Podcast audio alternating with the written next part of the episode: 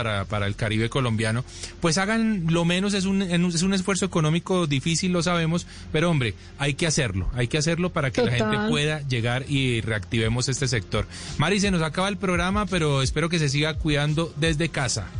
Sí, señor, aquí sí seguimos desde casa creando buen contenido para todos nuestros oyentes de Travesía Blue. Recuerden pasar por nuestras redes sociales, por nuestro canal de YouTube Travesía TV, para que se informen de los lugares maravillosos que hay por conocer en Colombia y en el mundo. Y ahí le dejo de Weekend eh, para que haga una de las coreografías que más se hace en esa red social de TikTok. Así que bueno, cuando... No creo, no creo. Ah, bueno, no se sabe. A nuestros oyentes eh, recordarles que la vida es un viaje maravilloso. Ustedes continúen con nuestra programación habitual en Blue Radio. Nos escuchamos en ocho días. Chao.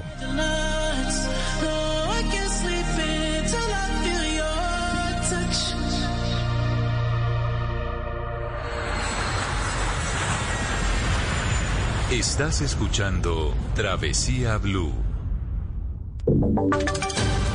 Voces y sonidos de Colombia y el mundo en Blue Radio y bluradio.com, porque la verdad es de todos de la tarde, un minuto. Bienvenidos a esta actualización de las noticias más importantes de Colombia y el mundo aquí en Blue Radio. Mucha atención porque una recompensa de 100 millones de pesos por alias Pescado, cabecilla de las disidencias de las FARC, ofreció el ministro de Defensa al finalizar el Consejo de Seguridad en Arauca. Lo señaló como el responsable de la masacre ocurrida en las últimas horas, Mayren González. Pues el anuncio lo hizo el ministro de la Defensa Carlos Holmes Trujillo al término del Consejo de Seguridad realizado con las autoridades en Arauca. La recompensa es de hasta 100 millones de pesos por alias Pescado, cabecilla de las disidencias de las FARC en este departamento y señalado responsable de la masacre ocurrida recientemente que dejó cinco personas muertas. Ofreció el ministro también recompensa por otros cabecillas de esta estructura residual. Se ofrece una recompensa de 100 millones de pesos quien ofrezca información que oriente la captura de Luis Felipe Jiménez Ramírez alias Héctor Aguilar Felipe Pescado, de 80 millones de pesos por Fabián Guevara Carrascal alias Ferley y de 41 millones de pesos por José Ruiz alias Sierra.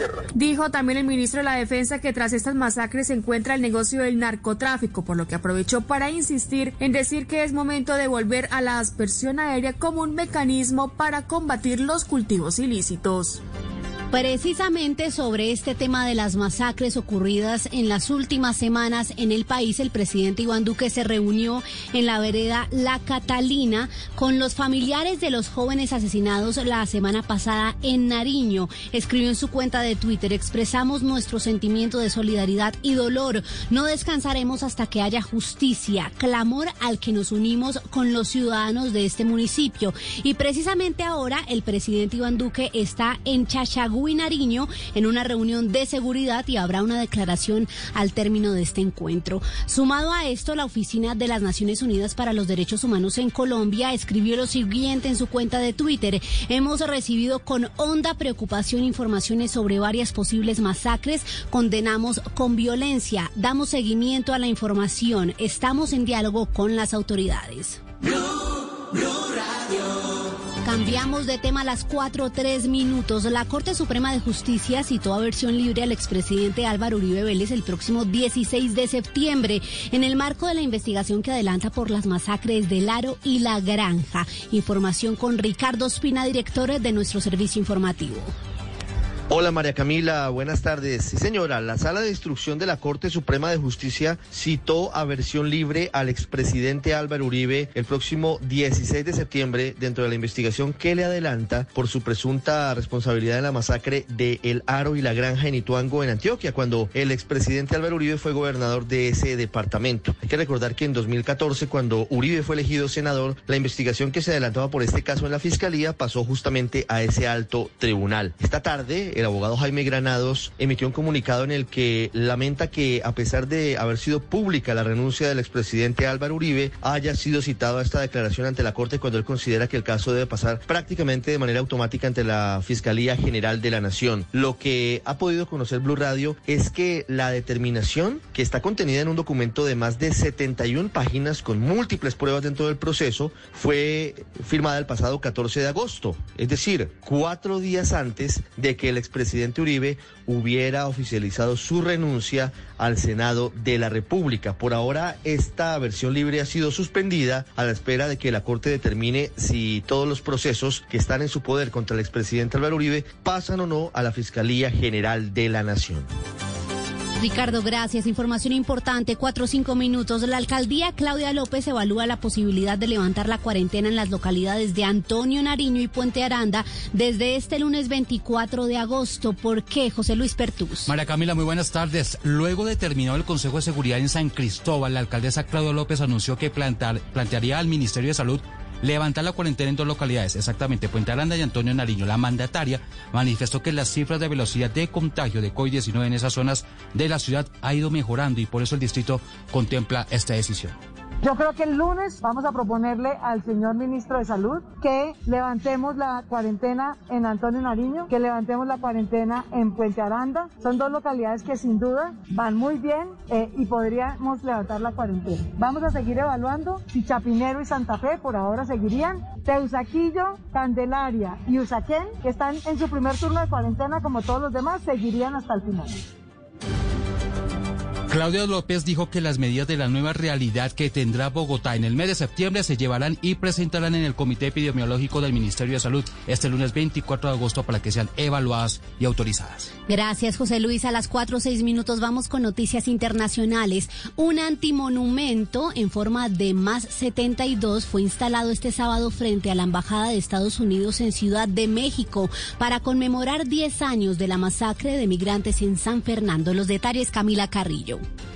Un grupo de personas con ropas de color blanco, autodenominado Más 72, instaló este sábado ante la Embajada de Estados Unidos en México, situada en la avenida Paseo de la Reforma, este antimonumento para que lo vean gobernantes, políticos, turistas y ciudadanos durante su andar por esta calle considerada una de las más transitadas de la ciudad. El antimonumento ha sido el acto central de la conmemoración de la masacre del 22 de agosto de 2010, en la que 72 migrantes, 58 hombres y 14 mujeres fueron asesinados y sus restos abandonados a la intemperie.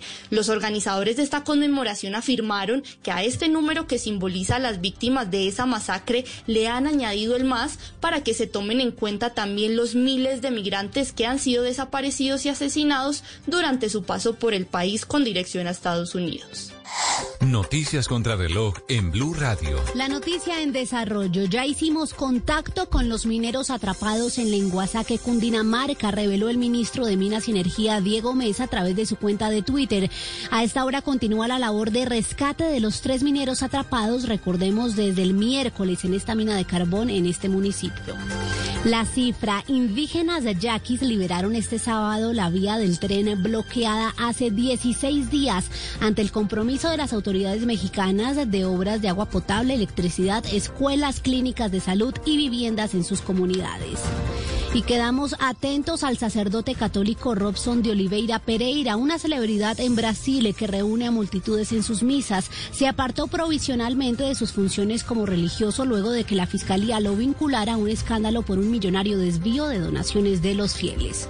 Muy bien, es todo en noticias. Ampliación de estas y de otras informaciones en blurradio.com. Pueden seguirnos también en Twitter. Estamos como arroba Blue Radio Co. No olvide descargar la aplicación Coronap en App Store y Google Play para estar informados sobre el avance del coronavirus en Colombia. Cuatro, ocho minutos, quédense con nosotros. Ya viene, se dice de mí.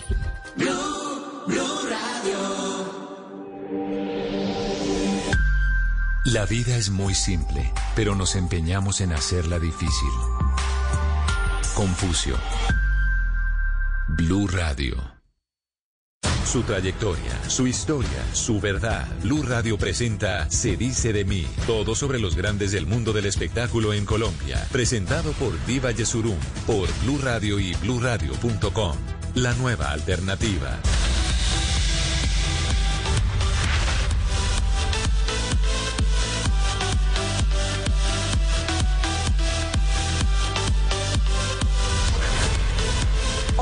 Es Lorna María Cepeda Jiménez.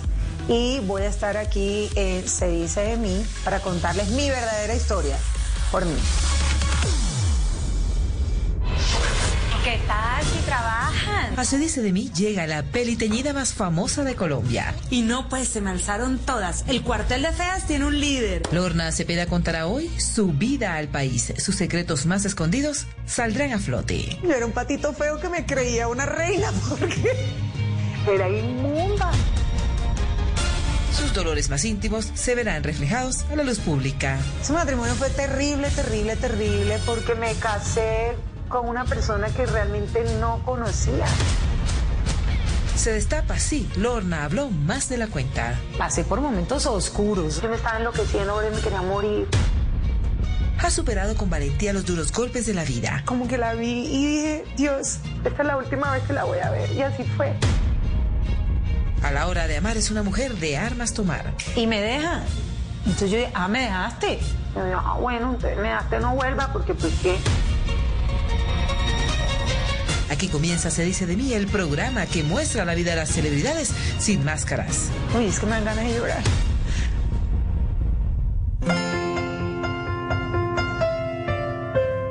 Yo nací en Cartagena, Bolívar, eh, un 18 de noviembre.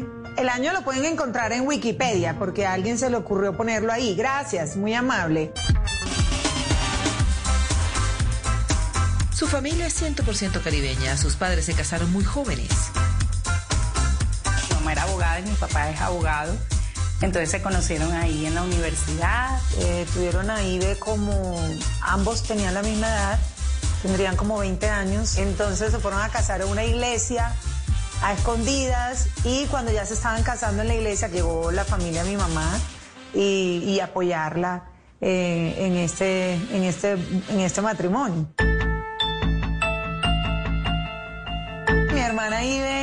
Eh, se salvó de milagro, es verdad. Ella, mi mamá estaba embarazada y a punto de, de dar a luz y le dijeron que la niña no. Nací con el, con el cordón umbilical enredado en el cuello. Entonces nací un poquito moradita y afortunadamente salí bien normal. Cuando la cigüeña anunció que Lorna pronto nacería, la familia se llevó una enorme sorpresa. No esperaban un nuevo bebé en casa. Yo soy caucho roto, sí, yo nací por un condón roto. Cuentan mis tías que ella estaba embarazada y no quería, no quería decirle a nadie que estaba embarazada porque le daba pena. Luego nació la hermanita menor, la talentosa actriz internacional Angie Cepeda. Angie nació como cuatro años después. Mi papá quería tener un varón, porque pues todas mujeres, y él decía un varón, un varón, un varón, un varón. Estaban desesperados, pues mi papá, mi mamá dijo, ya no más, yo no tengo más, se mandó a operar y listo. Fue una niña muy linda, muy despierta, trajo mucha alegría a la casa, era la consentida. Desde chiquita fue avispadísima. Por asuntos laborales constantemente cambiaban de residencia. La familia Cepeda vivió en Magangué y otros municipios del departamento de Bolívar, hasta que decidieron radicarse en Barranquilla. Su niñez fue muy tranquila. Y era una ciudad un poquito más grande que Cartagena, pero, pero también tenía su encanto, su magia. Hicimos muchos amigos. Me acuerdo mucho, por ejemplo, que nosotras salíamos como solitas, qué sé yo, y no pasaba nada. Lorna confiesa que la separación de sus padres fue un alivio, porque se dio cuenta de que ellos eran más felices viviendo separados que unidos. O sea, yo me sentía como tan agobiada, como tan... Es una relación muy difícil. Entre ellos había como mucha discusión, mucha pelea, entonces era muy harto estar ahí. Y eso lo que hizo fue unirnos más, nosotras tres con mi mamá. Porque mi mamá fue la que, la que de ahí en adelante se hizo cargo de nosotras en todos los sentidos. Con una honestidad a toda prueba, confiesa que de niña era la fea de la familia, aunque eso quedó muy atrás y muy pocos lo dan por cierto. O sea, ella siempre te está diciendo, y estoy inmunda, eh, mira qué gorda, mira qué placa, estos ojerones, eh, sí, los dientes, y, uno la mira y uno dice, ¿eh? Era un patito feo que me creía una reina porque era inmunda. O sea, si yo me miro en mis fotos era horrible, tiene unas, estas rodillitas que tú me ves aquí que son horrorosas. Pues en ese momento era mil veces más flaca, entonces la rodilla era lo primero que, o sea, tú me veías caminando flaquitica y las rodillonas, o sea, eso es lo primero que tú veías. Y entonces, pues, y además que en esa época las peladas chéveres eran las que eran trozuditas, piernoncitas, o sea, así. Entonces ella era súper flaca. Pero como a los 16 años se dio una vuelta que se puso súper linda. Siempre ha sido una mujer muy hermosa, lo que pasa es que obviamente nosotros a veces las mujeres tenemos como algún tipo de inseguridad, pero pues ella cuando joven molesta mucho con esos cuentos que cuando fue modelo nos echa esos cuentos y es para morirse de la risa. Raquítica, flacuchenta, o sea, una cosa que no tiene nombre. Es más, era tan flaca que yo me ponía unas inyecciones y que de hierro. Aquí en la nalga que me duró un verde, un morado como por un año. Desde muy joven se acercó al mundo del entretenimiento. Su insuperable belleza y carisma hacía que se notara siempre.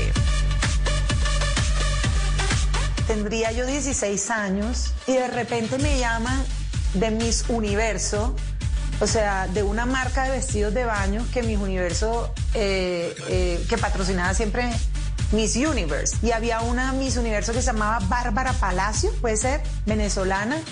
Y me llamaron, dice mira que te queremos para la gira con ella y otras modelos, o sea, para la costa, quiero decir, Santa Marta, Barranquilla y Cartagena, para que desfiles. Y yo, ¿desfile? desfilado? ¿Cómo es esto? Ella dice que sí, y después se da cuenta que le encanta, que tiene la capacidad y el talento. Hizo muchos comerciales de televisión y de hecho fue ella la que llevó a Angie también a, entrar al, modelaje. Sin pensarlo dos veces decidió apostarle a este nuevo camino que se le estaba abriendo. Entonces yo dije, bueno, qué carajo, yo lo voy a hacer, ¿por qué no? El tema fue que cuando yo llegué allá no tenía ni idea de modelar y me encontré con una niña que se llamaba Diana de Viase y ella me dijo, mira, aprende a modelar así rápido. Entonces me dijo, la vuelta la das así y todo lo haces así y ta, ta, ta, ta, ta. yo salí con ese vestido de baño creyéndome divina, muerta del nervio, haciendo los pasos que ella me había dicho que hiciera. Y se me olvidó después en las fotos cuando me vi, tenía como un pipón así salido, pero porque se me olvidó esticharme.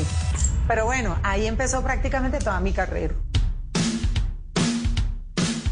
De manera paralela al modelaje estudia psicología, pero un día, en mitad de la carrera, comenzó a sentirse diferente. Lorna estaba embarazada. Ahí tuve un sueño como premonitorio, pero yo no lo entendía muy bien. Y pues le dije a mis hermanos. Entonces nos fuimos las tres en una sala y Ibe, mi hermana le dijo, mami, mira, Lorni te tiene algo que decir. Y yo la miraba para que me ayudaran y es que yo creo que estoy embarazada. Entonces mi mamá, ¿qué? Dios mío. Como que mi mamá dijo, bueno, pues ¿qué vamos a hacer? Está embarazada. Bienvenido el bebé y lo único que tenemos que hacer es seguir para adelante. Y cuando fuimos al ginecólogo, el ginecólogo mío, tú tienes dos meses y medio. En mi época, en ese momento, no, pues tenía que estar casadísima, qué sé yo, quedar embarazada era un show. El matrimonio fue horrible, una experiencia horrorosa. A mí eso no me gustó, fue tenaz. Yo realmente no tenía idea de la noción de lo, que era ser una mamá, pues estaba, de verdad estaba muy joven. Y ese amor de mamá se me despertó por ahí que como a los 15 días realmente, o 20 días, y ahí justamente en ese momento cuando yo la cargué y la miré, fue en ese momento cuando yo sentí ese amor. No, en verdad, déjame en paz, porque no me dejan en paz. La vida en pareja definitivamente no le gustó. Ese matrimonio fue terrible, terrible, terrible, porque pues yo tengo que reconocer que, que me casé con una persona que realmente no conocía. Yo quedé como como que, como que un poquito asustada con ese tema del, del matrimonio. Y no sabía que una persona te podía tratar tan mal en la vida, o sea, tan feo, tan, tan horrible. Están conociendo la vida nunca antes contada de Lorna Cepeda. O sea, si a mi hijo le pasa algo, yo me muero. O sea, yo no puedo con esto, me voy a morir. Ya regresamos a Se dice de mí, el programa que muestra la vida de las celebridades sin máscaras. Como que la vi y dije, Dios, esta es la última vez que la voy a ver. Y así fue. Ya regresamos con Se dice de mí. Hangouts, Zoom, Teams. Ahora está de moda reunirse virtualmente. Pero ¿cómo hace de falta una reunión entre amigos para una buena tardeada? Por eso vamos a reunirnos en Blue Radio para La Tardeada. Una reunión para conversar, compartir y volvernos a encontrar. Reunámonos esta tarde en Blue Radio para La Tardeada con Juana Uribe, Juan Esteban San Pedro, Juan Esteban Costaín, Hernando Paniagua, Dago García y Jorge Alfredo Vargas. De 5 a 7 de la tarde, Blue Radio, la nueva alternativa. El balón venía para Faustino Aprila, con él está Altamirano. Muchas veces caí, pero siempre tuve que levantarme. Que no me tases de sinvergüenza, que ese es un vago y todo lo demás. Siempre hablaron de mí y solo podía contestar en la cancha. Velocidad por la parte derecha, continúa allí, despide el centro.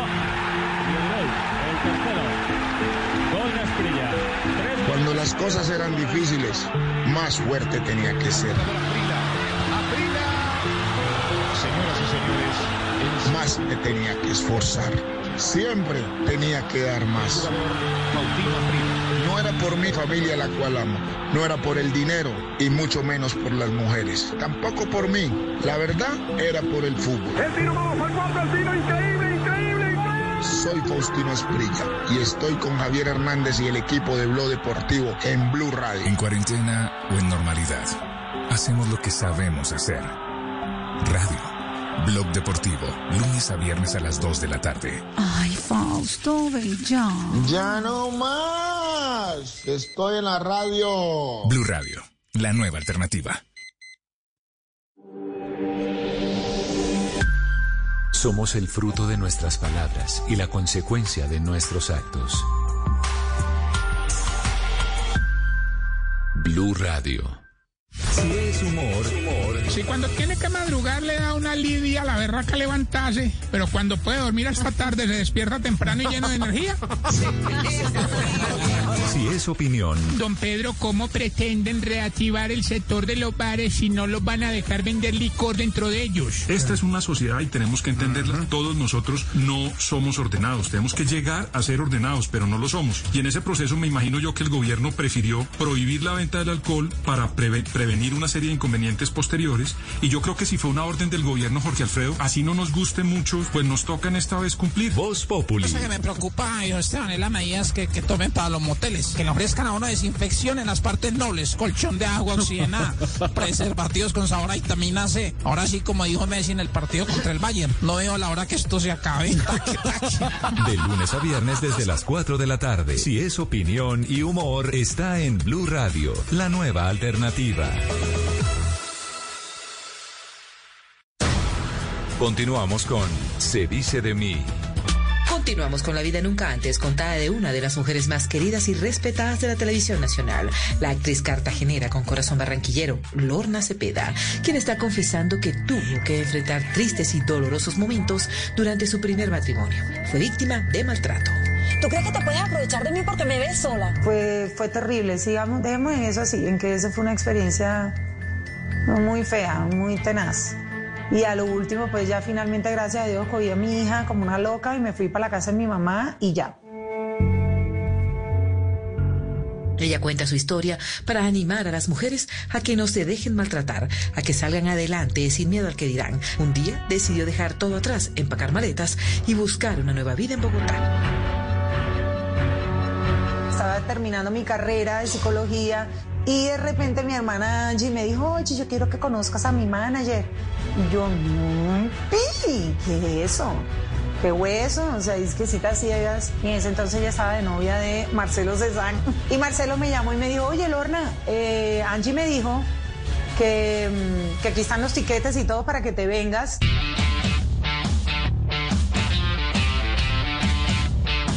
Yo me vine con mi hija, todo. Y cuando ya estaba en la casa de mi hermana, me llama un tipo. Hola, soy el manager de Angie. Me dice, no, este, pues no sé, yo pensé que lo mínimo que podías hacer era saludarme cuando vinieras. Y este tipo, ¿qué? Y yo, ¿por qué? Me dice, no, porque como yo te pagué los tiquetes y eso. Yo, ¿qué? Y yo, y ahora, y ahí nos conocimos, nos caímos súper bien. Y ese manager se enamoró de ella y la loca esa empezó a salir con él. Y fue como que ya, ahí estuvimos juntos 10 años en total. En la capital comenzó a trabajar como modelo, pero su meta era ser actriz. Ella luchó mucho por darse a conocer. Vamos a ganar un Oscar, el oso de Berlín, vamos a vencer en Cannes. Diana me dijo, mira, yo tengo una agencia de modelaje con Irma Rizal, con Tony Márquez, ¿tú quieres es- entrar? Y yo le dije, claro. Y ahí estuve con mucha gente, es más, empecé con Lina Marulanda también, que en paz descanse, con eh, Carolina Castro, y, me consiguieron muchos contratos y cosas, entonces yo fui feliz trabajando con ellos, la verdad. Me acuerdo muy bien la primera vez que yo conocí a Lorna porque esa personalidad, esa energía, o sea, era una niña pues joven, esto hace 25 años atrás, eh, y ella quería hacer muchas cosas, quería trabajar, tenía una bebé, una bebé, entonces quería hacerlo todo por su hija. Y, y un día, Humberto Rivera, que es un director de casting, eh, me dijo que si quería hacer un casting para La Viuda de Blanco. Lo que encontré en Lorna fueron las ganas. Las ganas de querer hacer las cosas, esa decisión de enfrentarse, de enfrentarse a los retos, de asumir todo lo que, lo que se le ponga en el camino. Ella había podido escoger el lado de la diva común y corriente en la que solamente mostrara su cuerpo, que es bastante bonito, sus piernas, su pelo, bueno, todas esas cosas con las que juegan casi todas las divas de, de la televisión y se quedan ahí, se quedan en, en- en la, en la niña bonita, pero me parece que ella profundizó mucho más y se fue mucho más lejos, convirtiéndose en una excelente actriz y sobre todo en una excelente comediante. Fui, hice mi bendito casting, quedé. Y yo, wow, quedé, qué emoción. Embarazada, otra vez. Como todo lo de Lorna. O sea, cero planificar. Y le tocó hacer una pausa para dedicarse nuevamente a la maternidad. Pero un día la volvieron a convocar. Y cuando tuve a Marianito, resulta que eh, pasaron un par de meses y de repente me llamaron y eh, queremos preguntarte que si quieres hacer eh, algo en Padres e Hijos. Yo, claro. Entonces me dijeron, pero no es hacer casting, o sea, ya lo tienes. Pero tú has hecho cosas, ¿no? Porque aquí dice que tú has hecho otras. Claro, yo no he hecho ni barra, o sea, no había hecho nada. Pero has estudiado, claro, yo no he estudiado nada. Yo me aprendí esa vaina como pude. Yo decía, Dios mío, pero ¿por qué yo soy así? ¿Por qué me manda? ¿Por qué tengo que hacer esta vaina así? ¿Pero por qué si yo nunca lo he hecho? Porque digo que sí. Me da fastidio a veces conmigo, en verdad. Pero yo siempre digo que sí. No sé por qué. Y empezamos y la vaina y todo fluyó y fluyó y fluyó. Yo dije, soy actriz. Obviamente con esa personalidad barranquillera, eh, súper desparpajada y con esa energía, y se le midió. de entrada cae muy bien. Tiene la facilidad de una sonrisa y de una risa espectacular. Y entonces cuando hablábamos nos caímos muy bien y nos llevamos muy bien durante el tiempo que tuvimos en- de, de grabación. Camila, ¿cómo has estado? Fueron muchos los pequeños personajes que interpretó, hasta que un día una llamada telefónica cambió su vida. Qué chévere, óyeme, qué suerte. A mí me dijeron, tienes que hacer un casting eh, para hacer una novela que se llama Yo soy Betty la Fea. Y duré, no te miento, o sea, esto fue desde las 10 de la mañana hasta las 9 de la noche. Y cuando yo hice ese casting estaba tan mamá y ese maquillaje lo tenía en, en el colo. Me dijeron así, eh, sí, di, John Bolívar me lo hizo, ven así tal cual. Y yo hice, no, no sé qué, no sé cuándo, ta, ta. ah, bueno, sí, adiós, chao. Y yo dije, no, pues yo no quedé, o sea, esto, esto no, no. Oh, sorpresa cuando me llamaron.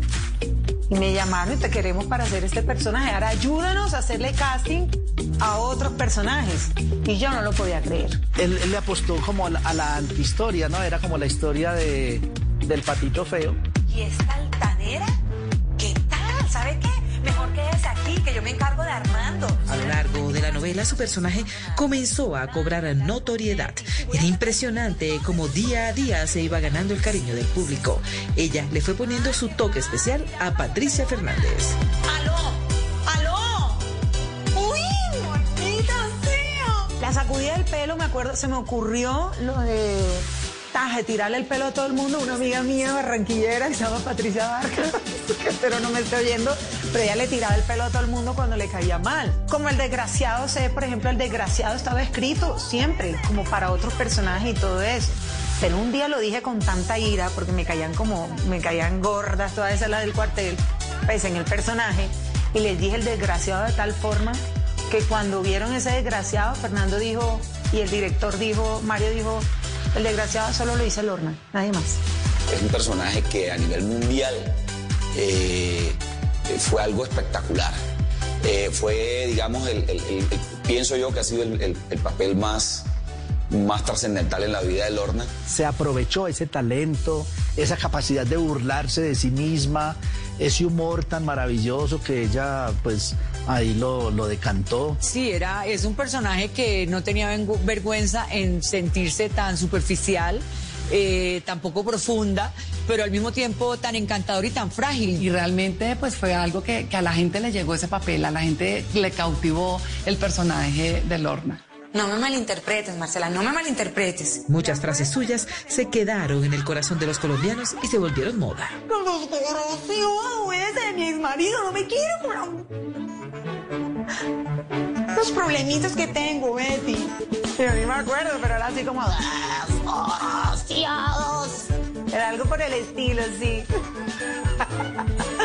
Es que tenía el estereotipo de la mujer bella, de la modelo, de la... Y salirse y mostrar la realidad de lo que significaba ese personaje, no solamente para ella, sino para el mundo, fue maravilloso. Este personaje definitivamente es el que más la ha marcado, el que la gente, de los personajes que la gente más ha querido. Cada vez que uno salía con la peliteñida, pues era una sensación. Yo no pensé que ella fuera a sobresalir tanto, que fuera a resaltar tanto, que inclusive, pues yo me diría, me atrevería a decir que, que llegó a opacar a algunas de ellas por su, bueno, además, su estatura, su pelo, su cuerpo, su forma de ser. Pero no todo era felicidad en la vida de Lorna y su familia. Un día yo estaba durmiendo en mi casa y me levantaron, ta, ta, ta, ta, ta, ta. Y le toqué la puerta y le dije, veo al niño con algo raro acá y ella me dijo, ¿cómo? Entonces me dijo, sí, me dice, sí, yo le veo algo ahí. Y yo, pero hijo, ¿no te duele la muela ni nada? Mm, mm. Tenía siete años mi hijo. Entonces yo le dije, la vecina, o sea, en el edificio, la odontóloga de ellos, entonces dile, llévalo allá, Diosín. Eh, y me dice, ¿qué te dice? Porque yo me tenía que ir corriendo a trabajar. Entonces, nada, me llama Diosín y me dice, la doctora me dice que eso no es de odontología. Yo le dije, vete donde el doctor Hidalgo, avísame eh, y yo estoy aquí súper pendiente, lo que sea. Y pum, y me, llama, me llamó ella. Y yo, Diosín, ¿qué pasó? ¿Qué te dijo el doctor? Acércamelo. Entonces me dijo, Lorna, mm, estoy hablando con el presidente de eh, cancerología de aquí de la Santa Fe necesito hacerle unos exámenes a tu hijo. Toca hacer una biopsia al niño porque eso que está ahí no me gusta y pues es complicado. Entonces cuando me dijo biopsia, yo a mí las manos me empezaron a temblar. Tengo recuerdos de estar en el médico, de ver por primera vez eh, esa máquina del TAC, la que le hace como a uno la radiografía y todo eso. El tema fue que era una cosa que le crecía y le crecía y decía carcinoma en los exámenes. Yo me acuerdo que yo oré y yo dije, entonces yo dije, María, tu hijo se te murió en tu momento, tú debiste haber soportado esa cosa tan horrible, yo no puedo con esto, por favor dime ya que esto yo, es que yo no puedo con esto, entiéndeme que no puedo con esto, que mi hijo esté bien, que esté sano, tranquilízame por favor, que yo sepa que mi hijo va a estar bien. Es una persona de una fe inquebrantable. Ella es además muy mariana. Y no sé, de repente empezó a sonar un teléfono, no sé, contesté el teléfono y era mi amiga Natalia Ramírez. Y ella me dijo, Lorna, ¿sabes qué? Hay algo que me está diciendo. No sé por qué, pero te quiero decir que tranquila, que todo está bien, que confíes. Fue un momento y un periodo complicado mientras que todo salía, mientras que los exámenes salían, mientras que todos los resultados estaban, mientras que las biopsias. Sí, todo, todo ese recorrido duro. Aferrada a una fe infinita, puso todo en manos de Dios. Yo llevé al padre a mi casa, que le cantaran allá de todo, que los salmos, que bueno, de todo hice, pero ya yo estaba tranquila, ¿sabes? Pasó un momento, o sea, en que te conté que llegó el padre allá, ahí empezaron a cantar unas cosas, el padre estaba orando por él, por su sanación, y yo oí que me dijeron algo como, este niño es un niño especial, tranquila, el niño va a estar bien. Y así tal cual, como Diosín me, me, me, me tocó la puerta para decirme que el niño tenía esa masa así. Así tal cual me tocó la puerta para decirme, señora, el niño amaneció sin nada. De un día para otro, el niño ya no la tenía. Ninguna explicación científica me dio sin diagnóstico. Así tal cual me dijo el niño, sin diagnóstico. No lo entiendo, no lo entenderé. No podían describir qué tenía el niño. Decían que era una muelita, decían, pero no, no era nada. Después de hacerle todos los exámenes, biopsia, bueno, mil cosas, un día llegamos donde el médico a una cita para ya mirar a ver si lo iban a operar y, y las bolas habían desaparecido. Precisamente cuando su hijo Nathaniel se mejora y está fuera de peligro, parece que la calma va a llegar a sus corazones. Pero no, su mamá recibe una mala noticia. Fue un diciembre, me acuerdo, que ella dijo, ay, tengo como una, como una bolita acá. Y se levantó como en enero, dos por ahí o tres o algo así. Y me acuerdo que mi mamá me dijo, ay, mija, tuve un sueño. Y yo, ¿qué sueño tuviste, mami?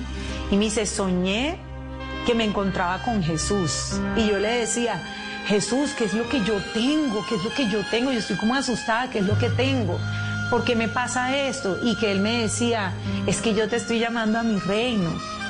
Tranquila, yo quiero que vengas a mí. Algo así. O sea, mi mamá me contó eso y yo quedé así, por supuesto. Y yo, pero ¿por qué Jesús quiere que te vayas? O sea, ¿cómo así, mami? Finalmente así fue, le diagnosticaron un cáncer terrible. Para ella fue, esa la llevó, a- fue para algo y fue triste bastante. Yo no tenía ni idea de lo que era esa enfermedad tan terrible. Entonces, bueno, nada, la operamos, eso estuvimos con ella, pues ya estaba haciendo sus quimios.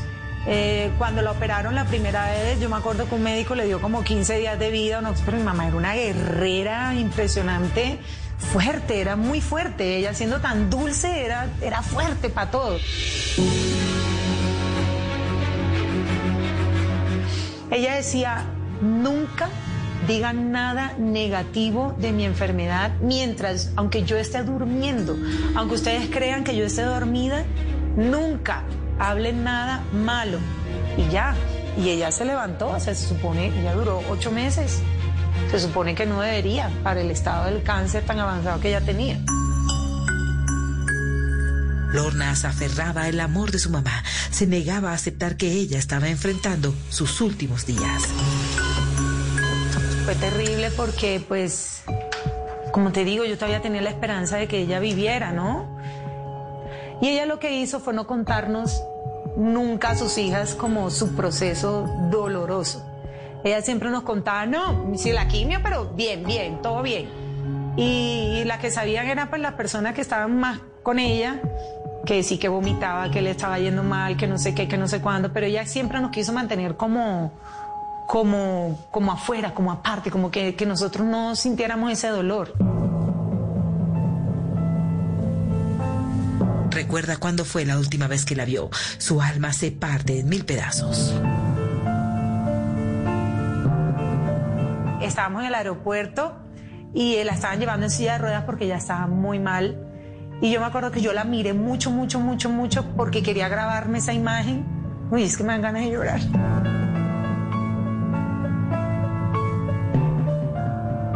No quiero acordarme de eso, pero bueno, es como, como que la vi y dije, Dios, esta es la última vez que la voy a ver. Y así fue.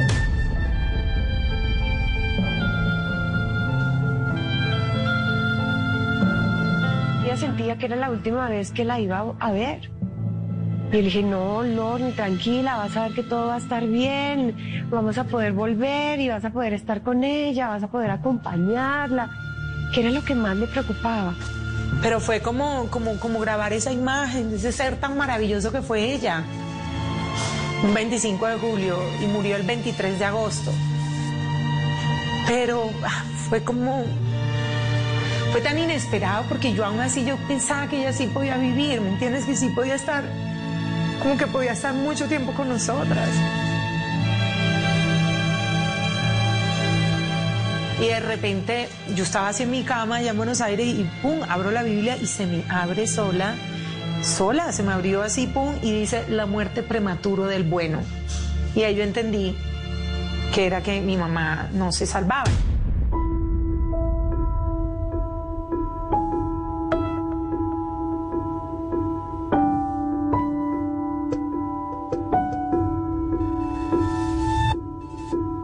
Me llamó mi hermana Angie a las 12 y 30 de la noche a decirme, mi mamá se fue. Y yo no lo podía creer. Era a los gritos, o sea, te lo juro, esto era una cosa horrible, horrible, horrible. Para Lorna tuvo un episodio más duro y fue que el día de la muerte de mi mamá, Lorna no pudo estar. Gracias a Dios mi mamá murió muy bien porque murió acompañada de toda su familia, rodeada de mi hermana Ibe, de Angie. Angie la tenía como así, o sea, como cargada así, o sea, de esta forma. Entre comillas fue bonita su muerte porque estaba rodeada de la gente que la amaba, pero yo no estaba. Están conociendo la vida nunca antes contada Lorna Cepeda. Pasé por momentos oscuros. Yo me estaba enloqueciendo, me quería morir. Ya regresamos a Se dice de mí, el programa que muestra la vida de las celebridades sin máscaras. Es como si estuvieras en un túnel absolutamente negro donde no ves una gota de luz. Ya regresamos con Se dice de mí. Este domingo, en Sala de Prensa Blue, Lo lindo, lo feo, lo bueno y lo malo de las redes sociales. ¿Por qué se destila tanto odio en ellas? ¿Quién debe regularlo? Hablamos con expertos. La meditación, una disciplina que trae muchos beneficios, sobre todo para sobrellevar estos duros momentos en medio del confinamiento. Y una de las ferias gastronómicas más importantes del país le sale al paso a la pandemia gracias a la virtualidad. Su directora nos hace el balance de la edición número 18 de Alimentarte. Sala de Prensa Blue, este domingo desde las 10 de la mañana.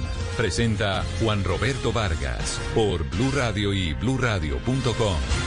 La nueva alternativa. A continuación, una historia de amor. Qué hermosura, mi amor, con esas curvas y yo sin frenos, Ave María. Je suis difficile, je suis curious, je ne suis pas pour tout le monde. Traducción.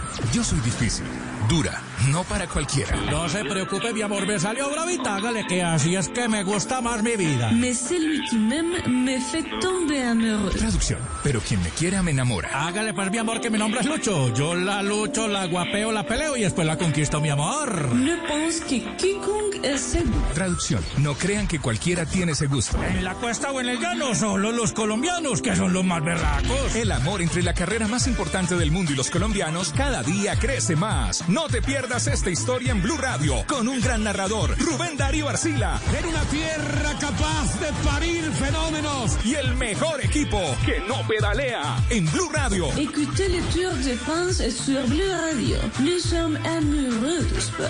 El Tour de Francia en Blue Radio. Enamorados del deporte. Blue Radio, la nueva alternativa. Muchos hombres deben la grandeza de sus vidas a sus tremendas dificultades. Charles H. Spurgeon. Blue Radio.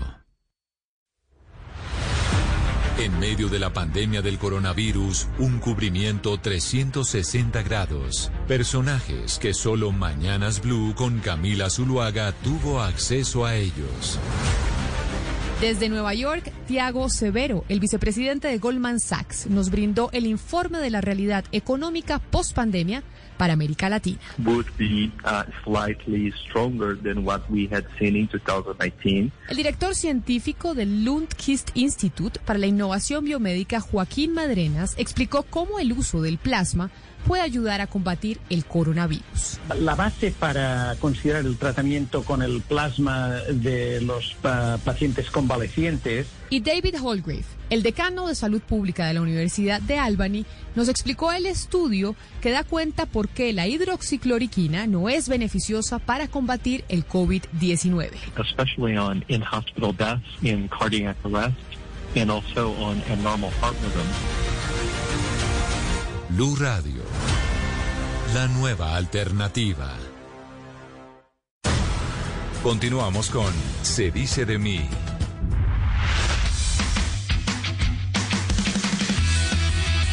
Entramos a la recta final en la vida de la reconocida actriz de Lorna Cepeda. Ojalá que estuviesen acompañados con alguien que realmente los quiera. Ya habló sobre cómo superó el cáncer de su hijo, luego la manera como enfrentó el inmenso dolor de la partida de su mamá y como si eso no fuera suficiente, poco a poco su matrimonio se iba deteriorando. Tuve una relación muy rara en el matrimonio. Él también me cogió muy peladita. Yo pensé que las cosas eran así siempre. Había tenido también el matrimonio anterior que había sido un fiasco completo. Entonces yo aguanté muchas cosas porque pues no quería volver a separarme, tener que pasar por ese proceso. O sea, no, yo quería que mi matrimonio durara como fuera. Últimamente lo que está es raro, mijito. Siempre me sentí sola. Eh, tenía como un mejor amigo allá en, en, Buenos Aires que me ayudó, que estaba acompañado, o sea, que me había acompañado en todas eh, y lo quería mucho. Me devolví para Colombia, hablé con el que era mi marido y le dije, mira, deberíamos arreglar esto porque me está pasando esto y esto y esto y yo siento mucho desamor. Y él realmente me dejó, se fue. Y en vez de apoyarla y, y darle soporte, que era lo que ella necesitaba, resolvió hacer una guerra contra Lorna que igual salió muy mal. Totalmente desaparecido, pues yo no sé nada de él, de nada, de nada, de nada, del padre de mis hijos, no sé nada. No sé nada de nada. No tengo ni idea. Eh, y pues, pues nada, toca asumir lo que te toque, gorda. O sea, en la vida te toca asumir lo que te toca asumir. Yo creo que a ella le ha tocado muy duro ser papá, mamá a la vez.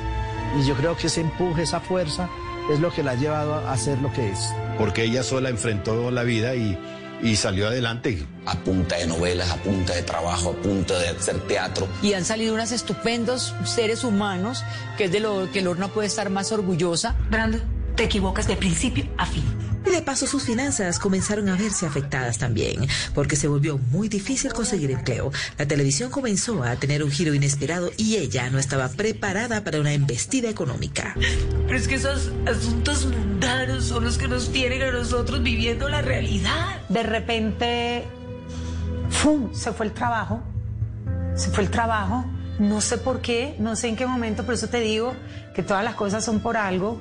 Mm, lloré mis ojos, o sea, lloré esta vida y la otra, pero con llorar no ganaba nada, o sea, me tocaba hacer algo al respecto. Me duele pensar que lo he perdido todo en esta vida. Pasé por momentos oscuros, o sea, momentos negros, o sea, cuando es como si estuvieras en un túnel absolutamente negro donde no ves una gota de luz.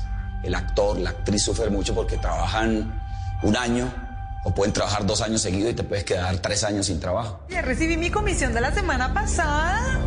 Estuvo muy buena. Le tocó dejar a un lado su rótulo de celebridad, guardarse el orgullo de ser una persona famosa y comenzó a buscar recursos para sacar adelante a sus hijos. ¿Estás contento?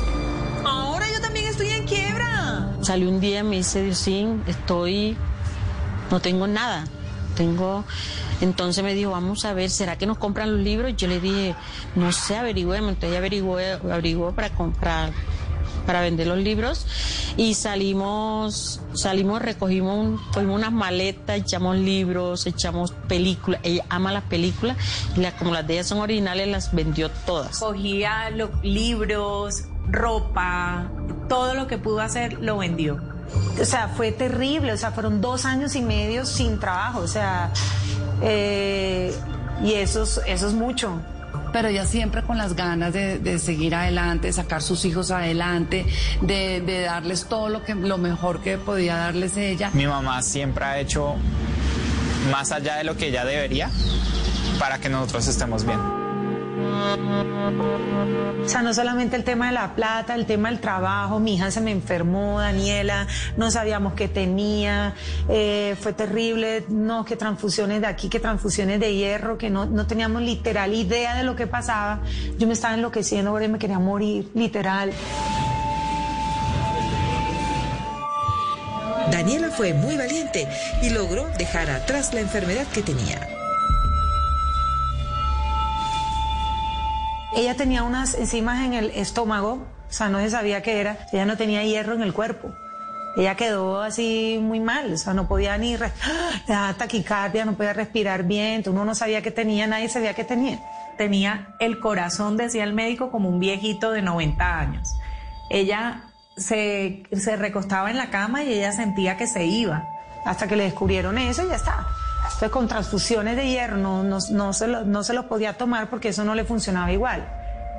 Y de ahí en adelante esa pelada se arregló sola. Se la, se la arregló eso.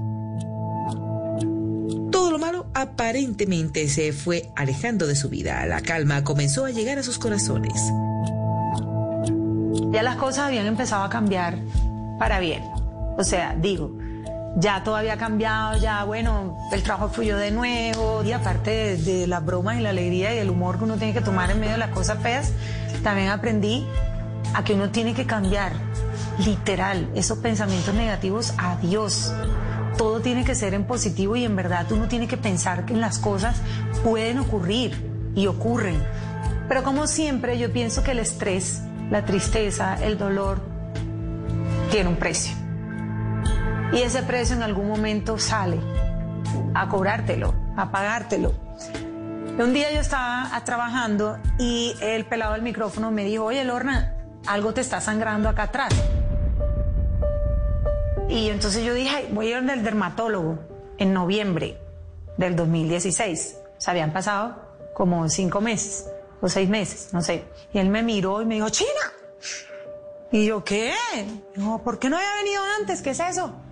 Y yo, ¿cómo así que qué es eso? Me dijo, no, no, no, no, esto no me gusta, esto no me gusta, esto no me gusta. Me arrancaron ese lunar, estaba inmundo, era una cosa que ya no era así chiquita, sino una cosa grande.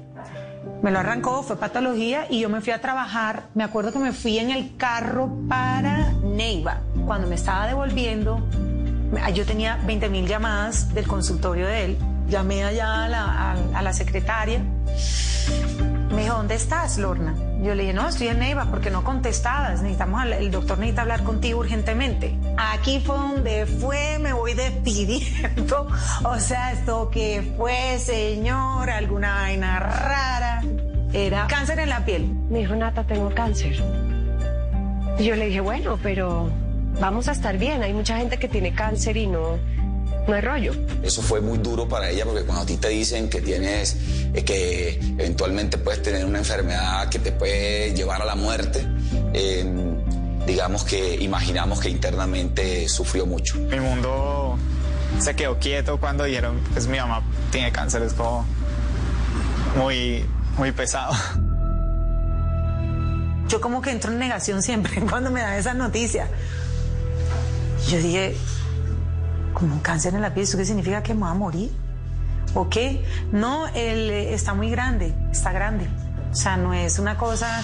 Y tenemos miedo de que haya hecho metástasis. Toca mirar porque pues el cáncer en la piel es complicado, es difícil. Entonces toca operarte sí o sí.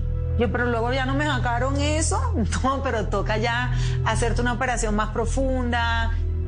Entonces yo dije, ah, que pase lo que tenga que pasar. Yo hablaba con ella y yo le daba ánimo, pero colgaba con ella y yo llamaba a Angie y le decía, donde a Lorna le lleguen a encontrar una cosa, te mudas para Colombia porque yo no me aguanto esto yo sola, yo no puedo.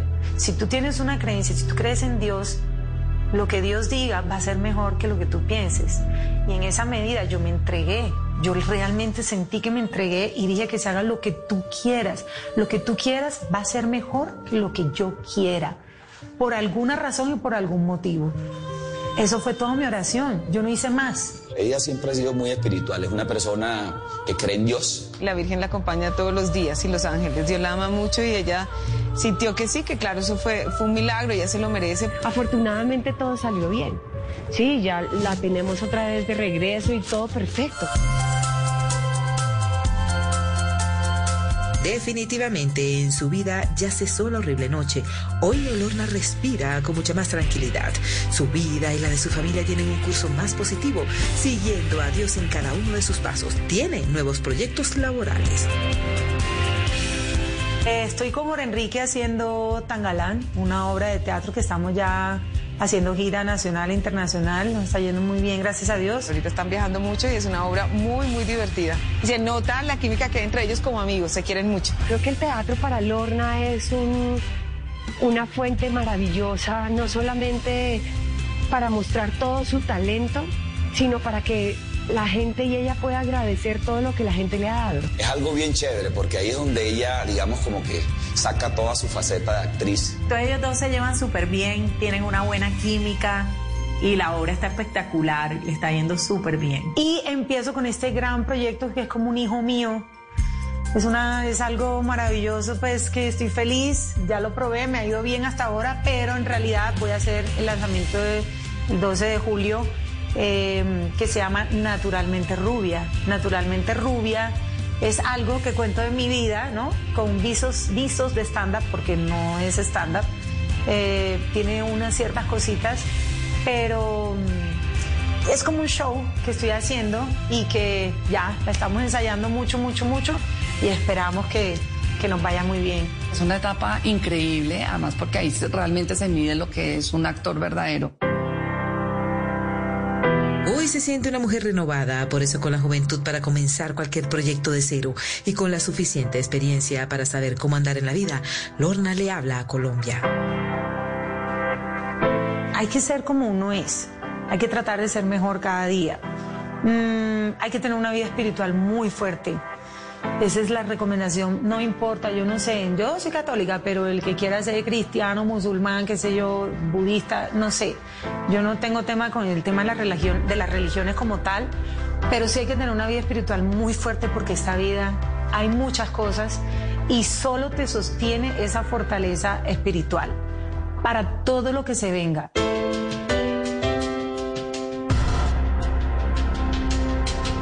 Ella se siente una mujer plena, feliz, agradecida con la vida, con Dios y con Colombia. Su lucha por sacar adelante a sus hijos es constante. Es una mamá entregada y muy trabajadora. Le van a llegar grandes proyectos. Es lo que además ella se merece por ser tan buena madre, tan buena amiga, hermana, por ser ese ser humano tan maravilloso. Es una mujer eh, súper espontánea, tiene un humor muy particular, eh, es muy carismática, ella es muy original. Es una persona agradecida, con mucha fe en Dios, que siempre está eh, dispuesta a ayudar, dispuesta a participar. Y yo creo que, que vienen cosas maravillosas. Eso espero, le deseo todo lo mejor, porque de verdad, Lorna, eres una guerrera. Es muy humilde. Es una señora que ella, si pudiera ayudar a todo el mundo. Ella más que nada está llena como de sabiduría. O sea, muchas de las lecciones que ella me ha dado se me han quedado en, en mi cabeza por siempre. Siempre le deseo lo mejor y bueno, muy pocas veces últimamente nos hemos encontrado, pero yo sé que siempre que nos encontramos es con el mismo cariño y con el mismo afecto de siempre. Que siga siendo ella auténtica, divina, hermosa, la mejor mujer y la mejor amiga que uno tiene. Ojalá el- la vida nos una nuevamente en un proyecto y podamos volver a trabajar. Eh, te quiero mucho. Tengo todo para agradecerle, que no me va a alcanzar la vida entera para agradecerle todo lo que ella significa para mí, que la amo. Vean, sean felices, eso es lo más importante. Yo no sé cuánto tiempo estemos aquí en este mundo, pero hay que ser felices en lo que se pueda. Hay que mamarle gallo a la vida, muy seriamente.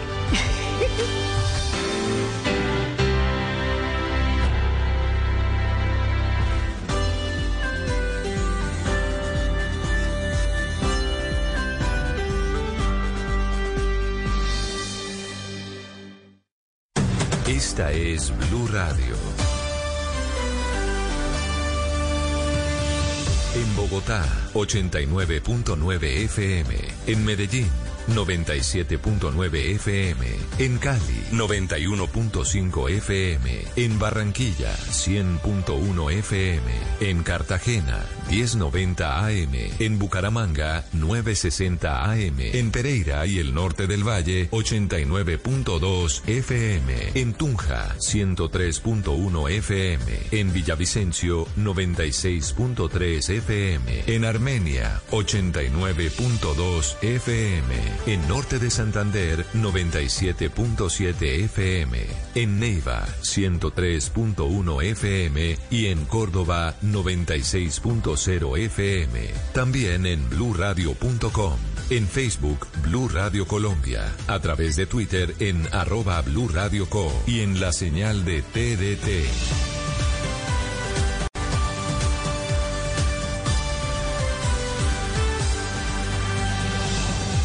Radio, la nueva alternativa. Voces y sonidos de Colombia y el mundo en Blue Radio y bluradio.com, porque la verdad es de todos. Las 5 de la tarde, bienvenidos a esta, a esta actualización de las noticias más importantes de Colombia y el mundo aquí en Blue Radio. Vamos a Cali, a Llano Verde, donde se desarrolla en este momento la sesión especial de la Comisión de Paz del Senado, en la que están escuchando a los familiares de las personas que fueron asesinadas, los cinco jóvenes ase- asesinados el pasado 11 de agosto. ¿Qué ha pasado hasta el momento? Natalia Perea.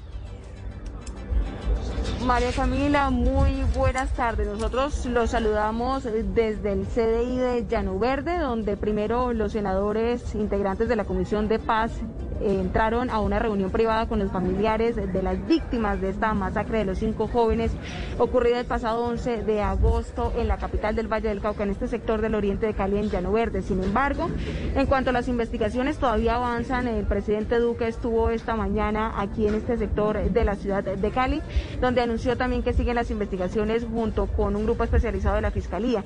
Sin embargo, me acompaña en este momento el secretario de Paz, Dani Rentería. Secretario, ya se tienen identificadas, por ejemplo, en la ciudad más de 150 pandillas para hacer intervención con los jóvenes. Sí, muy buenas tardes. Sí, efectivamente, eh, hay identificadas, según el último estudio eh, reciente aquí en la ciudad de Cali, 182 pandillas, algo que nos preocupa muchísimo como Secretaría de Paz y Cultura Ciudadana. Pero bueno, esos son los retos que tenemos que enfrentar. eh, desde la Secretaría, eh, son las instrucciones del señor alcalde Jorge Iván Ospina, y estamos trabajando, estamos interviniendo en los territorios en articulación con otras dependencias, con Secretaría de Seguridad y Justicia, con Secretaría de Bienestar Social. Secretario, muchísimas gracias. Bueno, hasta el momento, María Camila, le cuento que son 1.500 jóvenes que han sido impactados en Llano Verde, que van a seguir las intervenciones luego de esta masacre y de esta situación tan dolorosa por la que pasó esta zona del oriente de la capital del Valle del Cauca. Natalia, gracias. Estaremos atentos al desarrollo y a los resultados de esta comisión. A las 5 de la tarde, dos minutos, mencionamos un trino importante de la Comisión Interamericana de Derechos Humanos que reiteró su preocupación por la violencia en Colombia. Escribió que, según información publicada el 18 de agosto, habrían asesinado a tres integrantes del, pue- del pueblo indígena Gua, John Guanga, Lumar Guanga y Eider Guanga, miembros de esta comunidad aguacate en Ricaurte, Nariño.